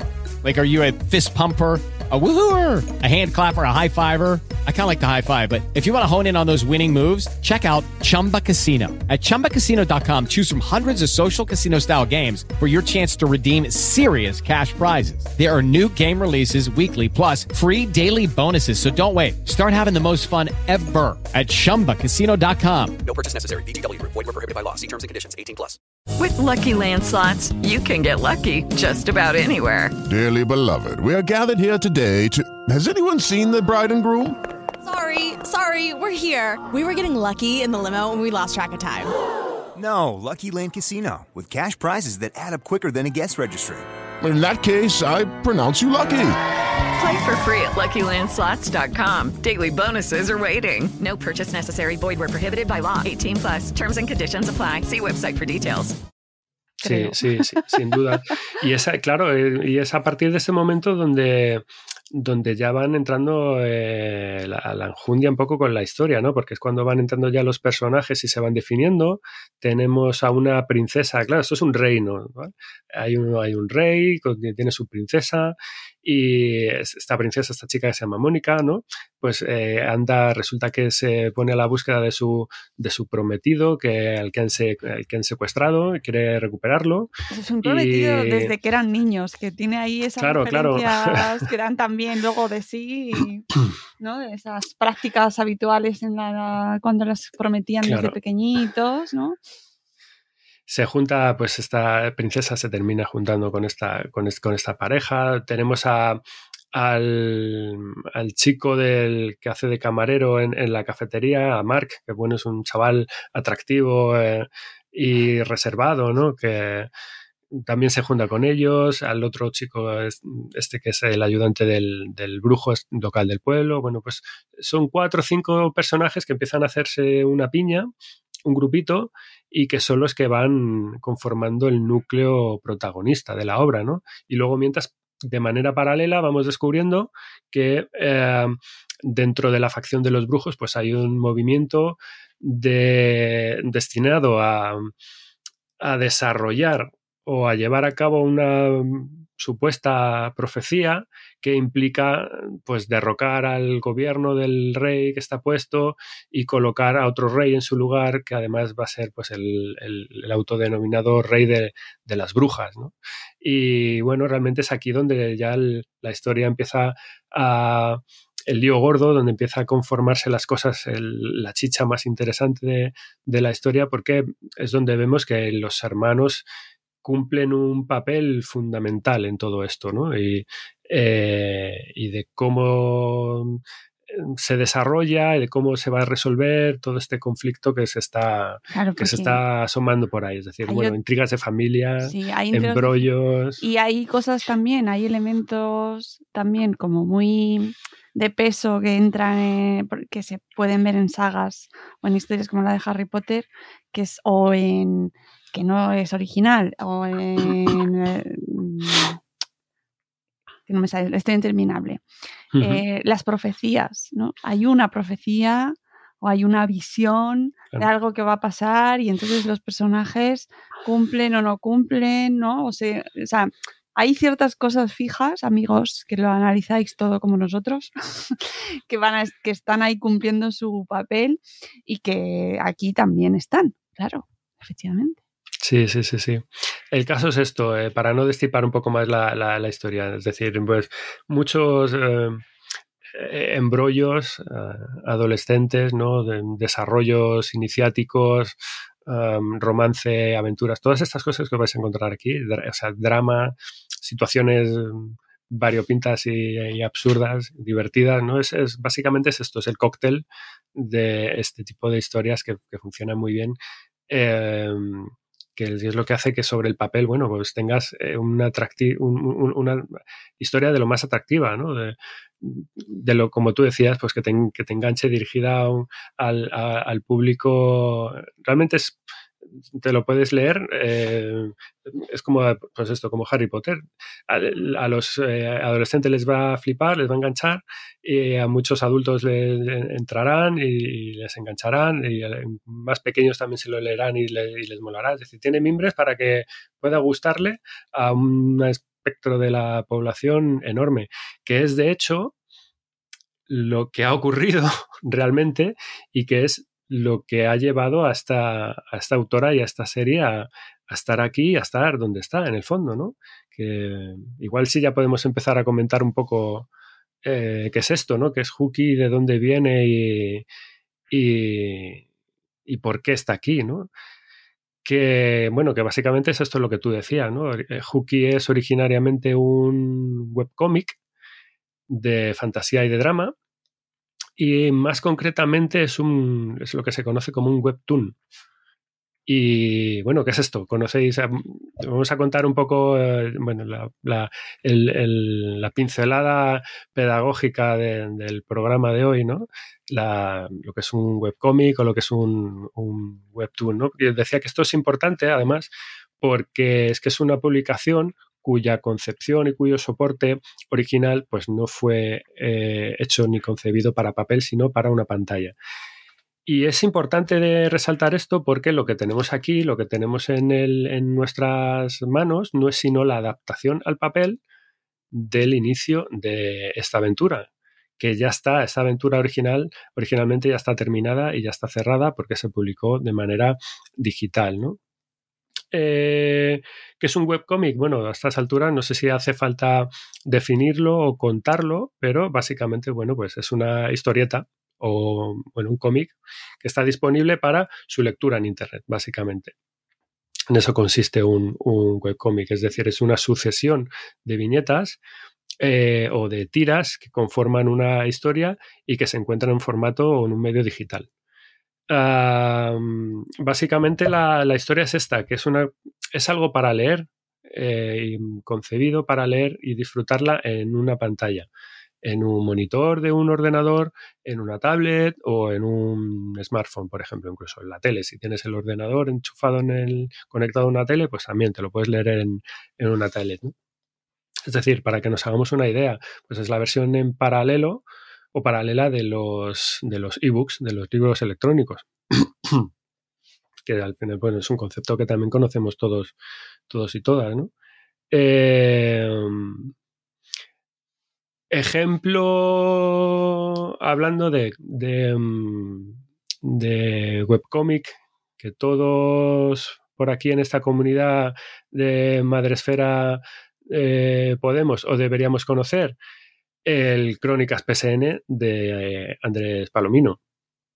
Eh, personaje madresférico sí, sí. por uh, antonomasia y ganador de un premio Madresfera en su día, ¿no? Pues eh, la, el, el cómic, la obra que publica Andrés es un webcómic por antonomasia. Eh, el, un poco el género así como más por el que empezó a surgir y el con el que se ha hecho más famoso o más característico, pues es, es, el de las tiras de prensa, es decir, la presentación de una viñeta, o mejor dicho, de una tira con desarrollo con varias viñetas y que te las lees en, el, te las en, el, en la pantalla.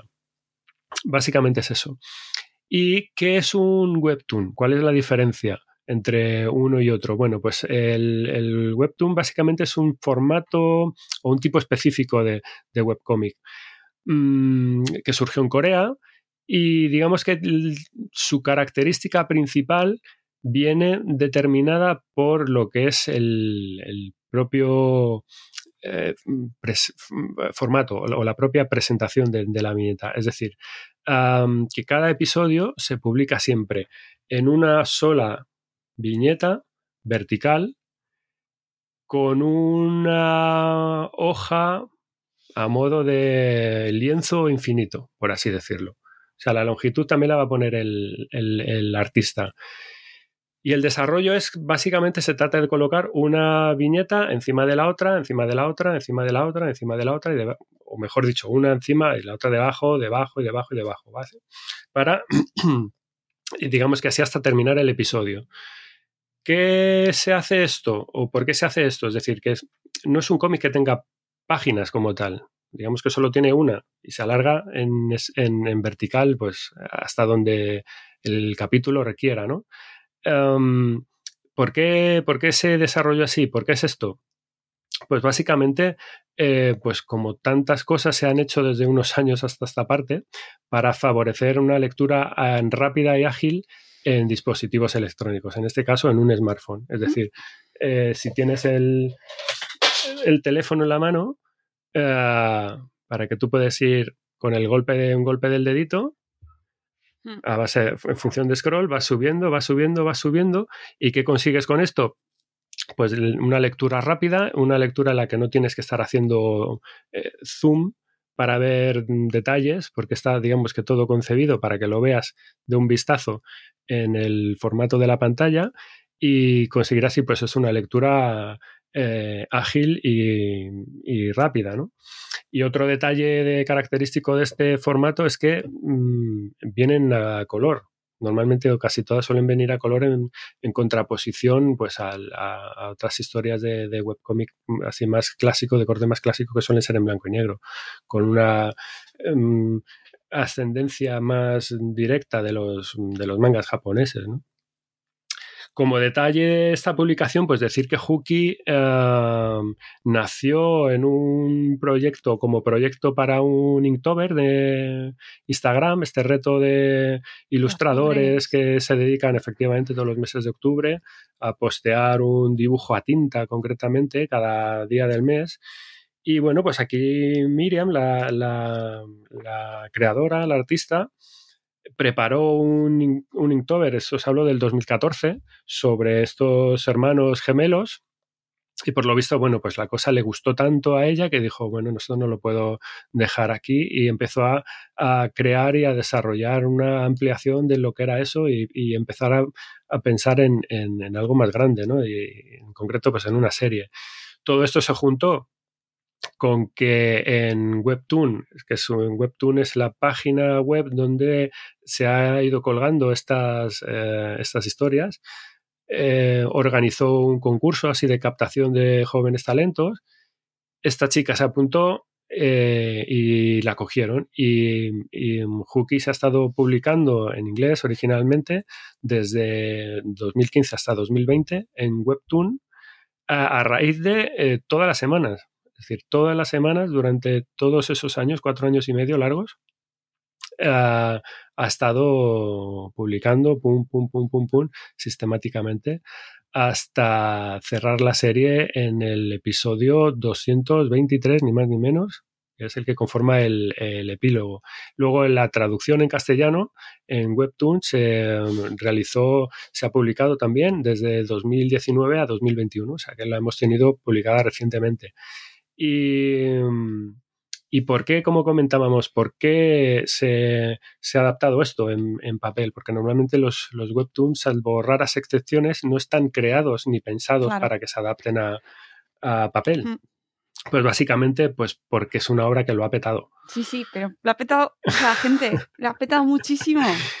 O sea, Lo ha petado, lo ha hecho súper, súper bien esta mujer. de, podemos decir, millones de, de Sí, sí, eh, en cuanto a las, en cuanto a, en cuanto a cifras en Webtoon, bueno, pues es uno de los cómics más visitados de la plataforma y tiene casi 100 millones de O visitas. sea, por favor, Eh, tiene más de 800.000 seguidores en la plataforma.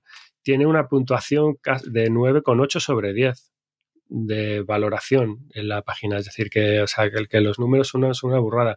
Y en Estados Unidos, que es gente que mm, está ojo a visor, porque además la gran mayoría, la, masa principal de, lectores que tuvo esta serie en, la plataforma venían de allí, procedían de Estados Unidos, pues eh, eh, fueron listos y viendo ese detalle, eh, HarperCollins ha realizado, es el que ha realizado allí esta eh, labor de edición en- para lanzarlo en papel, que es justo la que se ha traído a España, ¿no? La edición de em, la traducción de la, de la edición americana, ¿no? Y básicamente, bueno, es pues este tomo lo que no, no es la serie entera, esto recopila los 71 primeros eh, episodios. Así que, como os digo, realmente si las ventas funcionan y acompañan y todo va bien, pues en teoría deberíamos tener pues otros dos tomazos como este para, o incluso más gordos, ¿no? Un pelín más gordos, para cerrar y continuar Claro. la, ahí tiene que seguir. la serie. que la historia tiene que continuar, Miriam. Sí, sí, sí, sí, claro, claro. Este, este es el, el- el origen, viene, viene de ahí, ¿no? Es el salto del, del digital al papel. Es, apasionante, es apasionante, ¿eh? Es un ejemplo, lo, lo hemos hablado otras veces, un clarísimo ejemplo. O sea, Miriam Bonastetur es un paradigma ahora mismo de persona que ha tenido que triunfar fuera con su producto para que lo repesquemos y, la, y nos Es lo que además aquí. eh, ha formado parte del equipo creativo de la serie Virtual Hero del Rubius. With the Lucky Land slots, you can get lucky just about anywhere. This is your captain speaking. Uh, we've got clear runway and the weather's fine, but we're just going to circle up here a while and uh, get lucky. No, no, nothing like that. It's just these cash prizes add up quick. So I suggest you sit back, keep your tray table upright, and start getting lucky. Play for free at LuckyLandSlots.com. Are you feeling lucky? No purchase necessary. Void where prohibited by law. 18 plus terms and conditions apply. See website for details. Hello, it is Ryan, and I was on a flight the other day playing one of my favorite social spin slot games on chumbacasino.com. I looked over the person sitting next to me, and you know what they were doing? They were also playing Chumba Casino. Coincidence? I think not. Everybody's loving having fun with it. Chumba Casino is home to hundreds of casino style games that you can play for free anytime, anywhere even at 30,000 feet. So sign up now at ChumbaCasino.com to claim your free welcome bonus. That's ChumbaCasino.com and live the Chumba life. No purchase necessary. Group. Void prohibited by law. See terms and conditions. 18 plus. ¿Sabes? Mm, que es que, o sea, que esta muchacha no sale de la nada, que, que, que- y, a mí me, me llama mucho la atención que no se sabe apenas nada de esta chica, ¿sabes? No, es Mm. decir, a nivel mainstream no es nada conocida y es y sin embargo tiene muchísimo éxito con lo que está haciendo, ¿sabes? Entonces, a, a mí me llama algo la atención ahí. ¿Qué estamos haciendo mal o qué se está haciendo mal para que una persona que, que tan joven eh, y que lo está haciendo tan bien, pues solo se conozca eh, a nivel pues del sector, de la Claro. gente que la conoce mucha gente, me dirán, sí, oye, que la conoce más gente que a ti, que sí, que sí, que totalmente, pero a nivel de medios de comunicación eh, no se hable más de, de autores y de, como ella. Y encima tan joven, que es del 94. O sea, es que Mm. Sí, sí, claro. Al final, eh, todas estas herramientas de Internet, plataformas y demás, lo que han permitido es esto, es mucha, mucha libertad o mayor libertad para, para mucha gente para presentar propuestas que dices, bueno, pues yo no tengo una salida clara de manera editorial, nadie apuesta de buenas a primeras por mi obra, voy a montármelo por mi cuenta. Pues esta gente me permite publicar aquí y a lo mejor empiezas publicando no con un afán eh, al principio de mm, volverte profesional o de sacar un rédito económico mm, inmediato. Pero bueno, si estás creando algo bueno, algo con un contenido interesante y algo que a la gente le llama la atención, pues eso enseguida al final tienes, por lo menos tienes esa posibilidad de hacer que la curva de interés y de lectores crezca, crezca rápido y a partir de ahí, pues oye, ancha Castilla. Al final las maneras de monetizar eso pues son muchas. La propia plataforma pues al final es la que te apoya para que tú puedas seguir creando. Y si no, pues oye, pues vías alternativas como hace mucha gente también. Es, te montas tu propia eh, cuenta en, pues no sé, en un Patreon o, páginas de estas de mecenazgo, en el que la gente sea los propios seguidores los que puedan financiarte de alguna manera, si no todo, a lo mejor parte del proceso para que tú puedas seguir creando, etcétera, etcétera, etcétera. Es decir, hay mucha más libertad. Claro, al final estar eh, ojo avisor y pendiente a todo lo que se mueva, pues es eh, muy difícil. Y bueno, pues también del, lado editorial entiendo que, que alguien tiene que dar el, primer paso y si no eres tú, pues bueno, pues al final dices, venga, eh, te mueves ya directamente a tiro hecho, que es lo que está funcionando en otro sitio y compras los derechos y te lo traes para acá. Mm, a mí me hace reflexionar mucho, pero bueno, súper interesante. Eh, es verdad que tiene que es una lectura para quién es, es decir. Sí, a ver, esto que no lo hemos comentado tampoco lo suficiente, pero obviamente la, a ver, la sombra de, Harry Potter es muy alargada. Es muy alargada y luego eh, es verdad que, que, hay escenas, o sea, a mí, por ejemplo, que me lo he leído y me ha, parecido muy interesante, o sea, muy bien. Es verdad que hay escenas en las cuales se entretienen ciertas cosas que dices, ¿no? Pues eh, se nota mucho el momento adolescente y la, su público son adolescentes y todo lo está haciendo fenomenal y, y, le da presta atención a cosas que a lo mejor eh, un adulto, pues a lo mejor se entretiene menos, ¿no? Claro, yo, fíjate, yo he notado, a mí me ha gustado mucho ver una o, notar la, evolución, cómo ha ido evolucionando. Te pones la lectura y la historia, te pones a leerlo, sí que es cierto que a lo mejor el, primer bloque del, libro eh, va un poco por lo que tú dices. Es, eh, es esta historia que tú notas que, bueno, tiene una base, obviamente, eh, por debajo, pero mm, eh, le falta, a lo mejor está, quizás esta madurez o esta, eh, cómo, cómo agarrarlo, esta claridad de, ideas, que a medida que se va desarrollando el libro ya sí percibes, tienes unos, unos cuantos momentos, quizás a partir de, pues esto, de que los chavales eh, van percibiendo la importancia que ellos mm, van a traer en, la trama, cuando empiezan a ponerse las cosas un poco serias, ¿no? Cuando la trama se acelera, em, que, que todo esto va cogiendo un ritmo, va cogiendo un cariz más serio, va cogiendo yo no lo llamaría más adulto, pero sí cambia claramente de tono. O sea, y, para mí funciona, obviamente, mucho, mucho mejor. Va, te agarra como con más eh, interés, con más argumentos, con argumentos como más de peso que no se quedan tanto en lo anecdótico como hablábamos antes, ¿no? Estas referencias están a los mundos de hadas del principio, que, que básicamente lo que te hace es, bueno, funcionan a nivel de, de, generar ambientación, de, de, generar world building, lo que he dicho antes, ¿no? De generar, de, generar, es decir, el que, bueno, te puedas perder por un bosque y de repente pues te encuentras con la torre de Rapunzel, ¿no? O te encuentras con la, con la casita de Hansel y Gretel.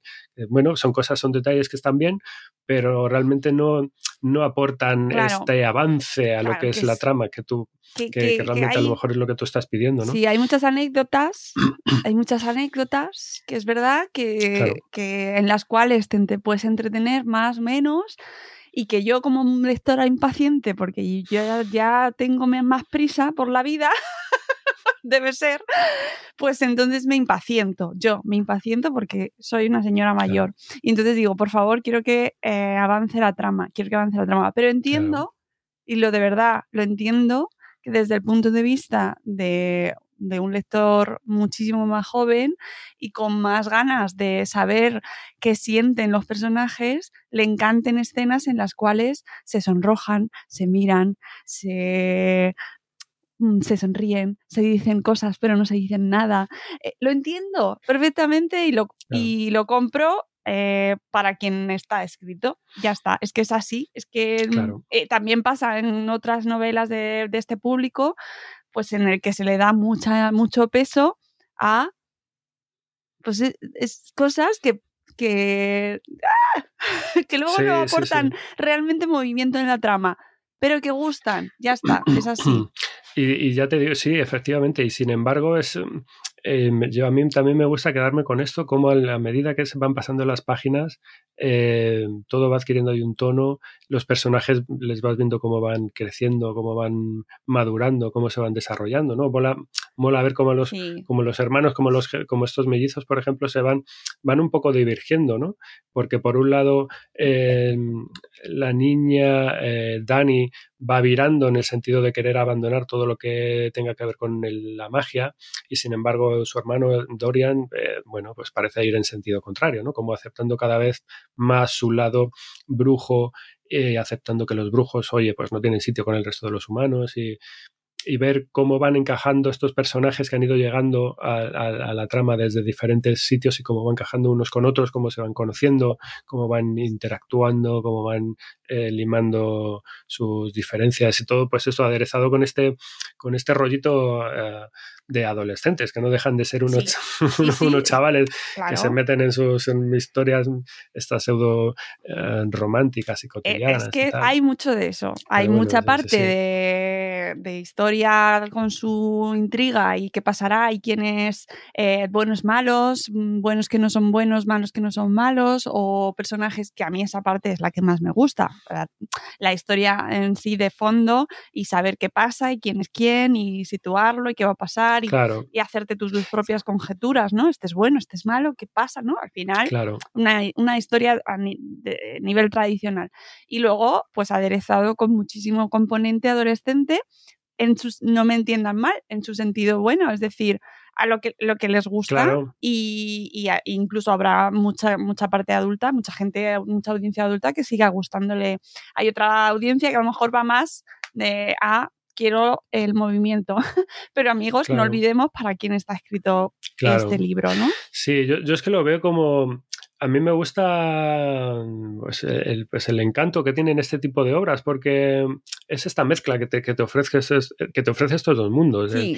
Lo cotidiano de, hoy en día, con las situaciones totalmente cotidianas entre personajes como estos, y luego por otro lado tienes este ambiente mágico en el que de repente pues, te encuentras eso, eh, dragones escupiendo fuego o, o, brujas que en el fondo eh, son, pues eso, tienen este punto moderno porque son furgoneteras y tocan una banda de rock. Claro, sí. sí, sí, sí. Todas esas cosas molan. Y luego, y, me llama la atención, por ejemplo, ese momento de, pues eso, de, cómo está contrastando eh, la historia de las princesas que se tienen que casar desde que ya están prometidas, desde que son niñas. ¿Cómo casa eso con luego cómo va ese personaje mm, decidiendo si eso es lo que quiere o si no, ¿no? Ahí hay, que hay, hay diferentes lecturas que se pueden hacer, ¿no? Y me parece muy interesante esa propia reflexión sobre algo tan arcaico visto con nuestros ojos como eran los matrimonios concertados desde la infancia y vistos ahora con nuestros ojos, que y eh, hay, de repente te encuentras reflexiones en, en, esa línea, luego hay otras que no, que van ahí como de, ay, me está mirando, ¿para qué? Me mira y me sonríe. Vale, pues venga, lo compramos. Y eso eh, y, es lo que es, y es, es el éxito que ha tenido. Es innegable, es innegable y por lo tanto lo celebramos y lo compartimos. Yo mira, para, para, para cerrar, si quieres, yo sí que quería destacar el, el, el currazo que yo veo en esta obra el buen resultado que ha dado, um, volviendo a lo de Webtoon, ¿vale?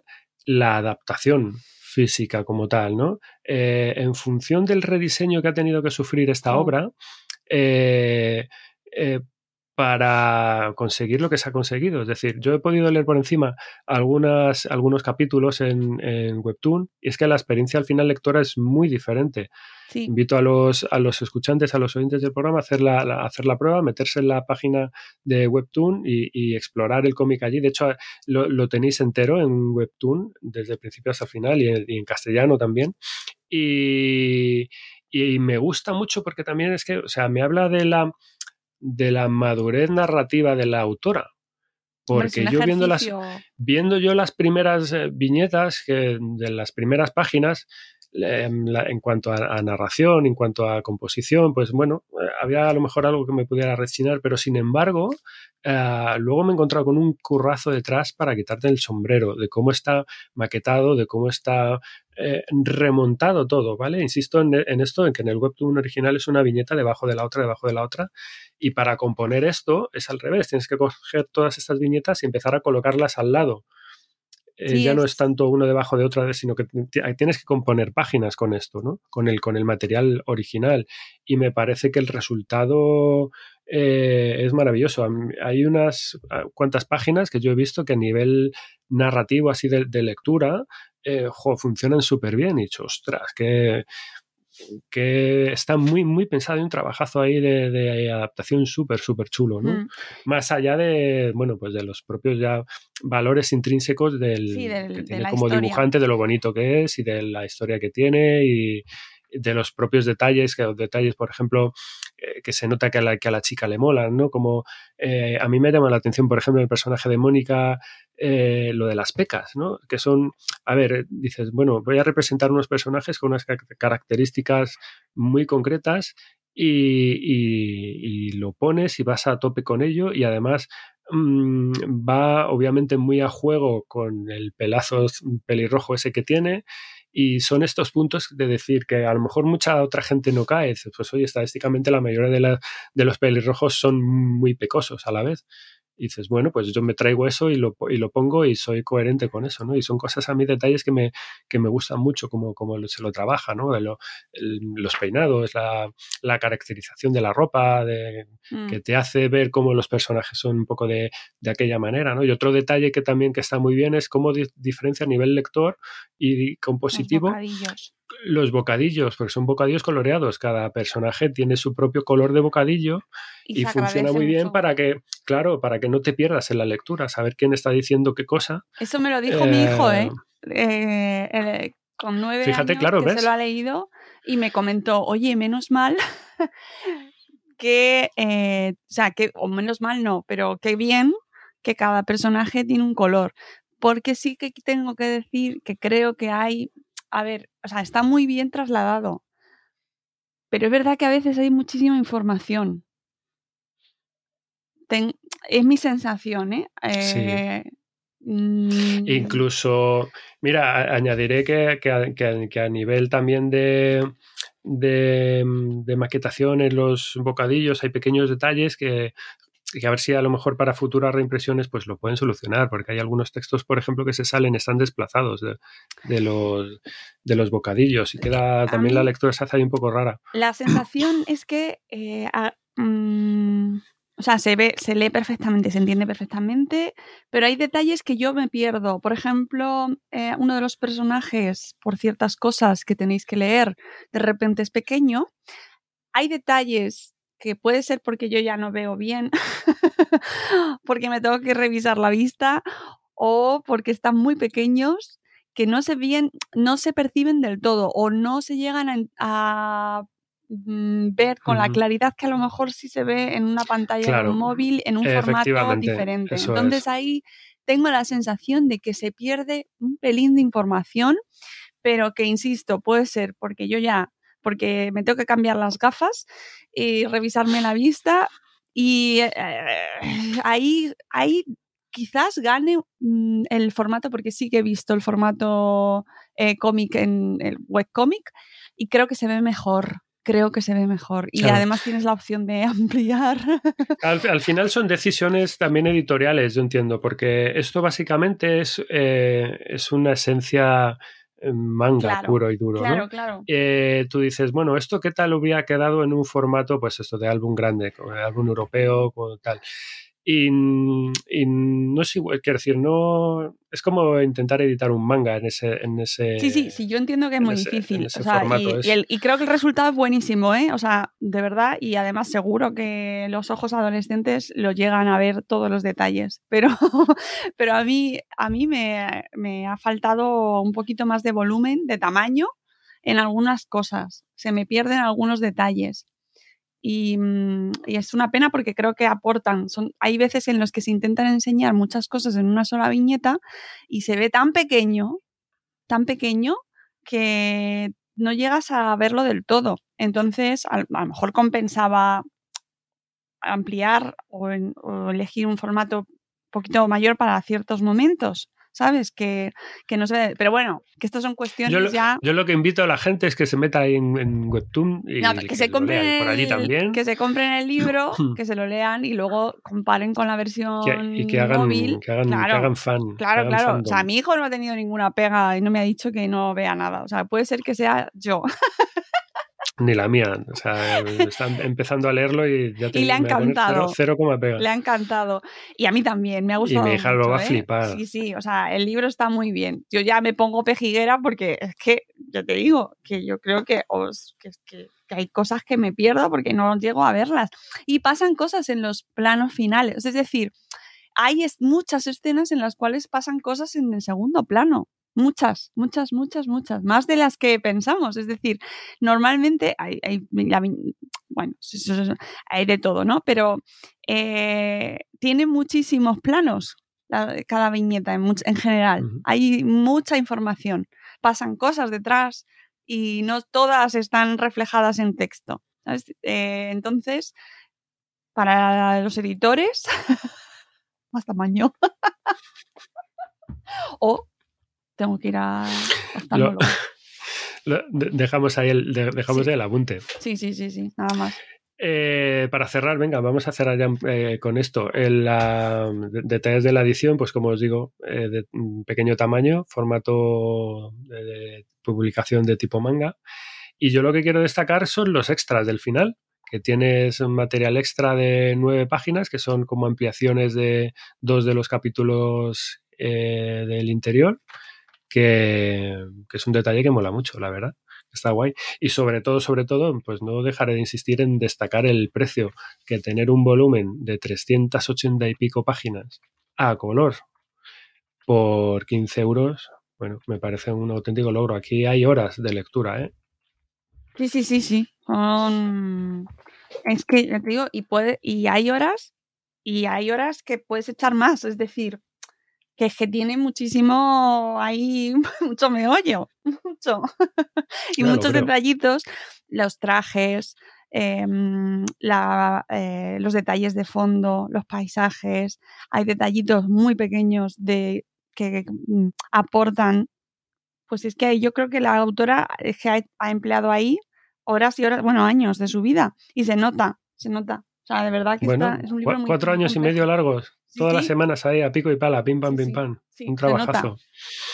De quitarse el, el sombrero, el sombrero de mago, pum, me lo quito. frente a Miriam, frente a esta mujer. Bueno, pues esto era, esto era Hooky, esto es lo que os queríamos contar de esta publicación. Y a mí me parece eso, un, un TVO súper, súper interesante. Echarle un vistazo, lo tenéis en las estanterías de vuestras tiendas, ir, ir corriendo, ir corriendo por él. Y mm, con esto terminamos, Mónica. Tengo Vale. los de típicos ya del tintero, Venga. del- de las cositas, eh, los- las pinceladas de otros cómics que nos ha dejado el mes de enero, que enseguida te lo voy contando. A ver, mira, Planeta Comic nos trajo Star Wars, eh, la Academia Jedi. El número 3, El acoso fantasma, de Jeffrey Brown. No es este, este es el, es el final de la, de la saga del autor este galardonado de, la serie Darth Vader, eh, y su hijo y su hijita y demás, ¿no? Y las eh, secuelas varias. Este será el, este era el que tengo aquí en las manos, es el primero de esta serie, pues el que ha salido es el número 3, ¿vale? Ah, Astronave eh, nos ha traído también el número 4 de Cinco Mundos, el himno de Ámbar, varios autores, ¿no? Es el penúltimo ya volumen de esta saga que comentamos aquí en programas anteriores, de corte mm, galáctico y aventurero, y esto ya, bueno, se va acercando el clímax eh, final, no os lo perdáis. A BD Block, ¿qué nos trae? BD Block nos ha traído Antihéroe SSL número 2, Este robo apesta, de Daciel Fernández al guion y Ana Palmira al dibujo, que es bueno, pues otra nueva aventura de esta pareja de superhéroes un tanto disfuncionales que se ha sacado esta gente de la manga. Norma nos trae Los Pitufos, las tiras cómicas en su edición integral, un tochazo, un volumen que está súper, súper bien, de Pello, el dibujante clásico de Los Pitufos que es el básicamente es un volumen que recopila las eh, tiras de prensa, todas las tiras de prensa de, que, se, salieron de los eh, pitufos en un nuevo volumen recopilatorio. Echarle un ojo porque, bueno, está regalazo, eso es un regalazo. Ominiki nos trae el segundo volumen, el segundo número del terrorífico mundo de Bobby, de Oscar mm, Martín que son, bueno, pues eh, nuevas aventuras de ese chaval que vive en una urbanización en la que de repente pues empiezan a llenarse, a pulular por ahí eh, seres em, terroríficos y malignos. Y tenemos em, de Maeva Young el Club de las Canguro, el número 7, de, que se llama el, Cruise, el, Crash, el Cruise de Stacy, de um, Gail Galligan, ¿no? que es un nuevo, pues eso, el nuevo volumen de esta serie de, de estas adaptaciones a novela gráfica de la autora de estos bestsellers del New York Times, eh, Anne M. Martin, de la que Netflix, pues bueno, ha hecho, está haciendo, desarrollando una serie, ¿no? te veo de unas aventuras de, estas chicas, en plan así de corte eh, teenager, que lo, que lo estaban petando. Y luego Panini también nos trae mm, eh, de la serie Marvel Action de los Vengadores, del número 5, el día, Libre se llama, de, mm, eh, escrito por eh, Batchmapa y dibujado por Kitty Cook, en la que, bueno, pues es la continuación de la, esta serie de, esta adaptación de los Vengadores para nuevos lectores. Es un poco un cómic así en corte, pues como el de Thor y Loki que os trajimos en programas anteriores.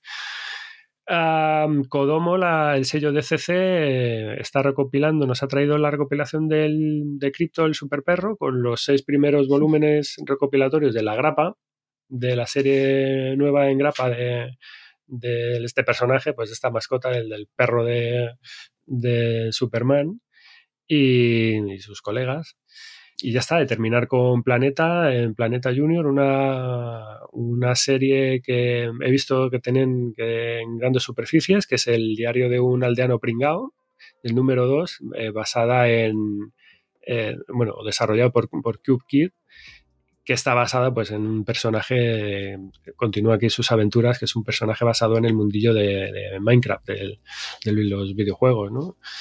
Y mm, más cosas que se me habrán quedado en el, tintero, también flotando, de grapas de personajes varios, pero en esencia, bueno, pues esto es un poco lo que ha dado de sí enero en, temas de publicación de, cómic infantil. Pues muy bien. Ni más ni menos, ni menos ni más. Con eso y un bizcocho hasta hasta marzo, ¿ya? Hasta dentro de nada y menos, estamos ya a mitad de febrero, pues. Sí, nada, el mes que viene os traemos los lanzamientos. Tres semanillas estamos otra vez. Y nada, aquí os traeremos em, pues más novedades y más recomendaciones. Y fíjate, al final lo que iba a ser ligerito, casi nos vamos a las dos horas. Si es que no se puede hablar. No se puede hablar. Que es, un placer eh, estar contigo, Sem. Espero que nos traiga el próximo mes brillantes lanzamientos y brillantes obras como las que os recomendamos siempre, porque aquí traemos de lo bueno lo mejor. De lo bueno lo mejor. Exactamente. Y de lo mejor lo superior. Contadnos en los comentarios qué estáis leyendo, contadnos que, que os ha- si os habéis leído las recomendaciones que hace el amigo Sem, si tenéis nuevas o vosotros tenéis recomendaciones o queréis contarnos em, cosas que os estéis leyendo, pues eh, hacedlo en los comentarios del programa en todas las redes en las que lo compartimos. Y muchas gracias a las editoriales que nos eh, que colaboran con nosotros y que, que comparten con nosotros pues, sus lanzamientos, porque así lo hacemos mucho más sencillo y más facilito y os lo traemos a vosotros a casa, a vuestros oídos. Así que amigos, nos vamos, leed muchos cómics. De, de nos para vos, como se suele decir, ¿no? ahí en el mundo clásico. Que, que leáis mucho, ¿vale? Y nosotros tope, volvemos el mes que viene. Sen, cuídate mucho. Tú también. Y los que estáis allí detrás, escuchando, cuidaos mucho. Amigos, nos vamos, volveremos el mes que viene. Hasta luego, Mariano. Adiós. Adiós.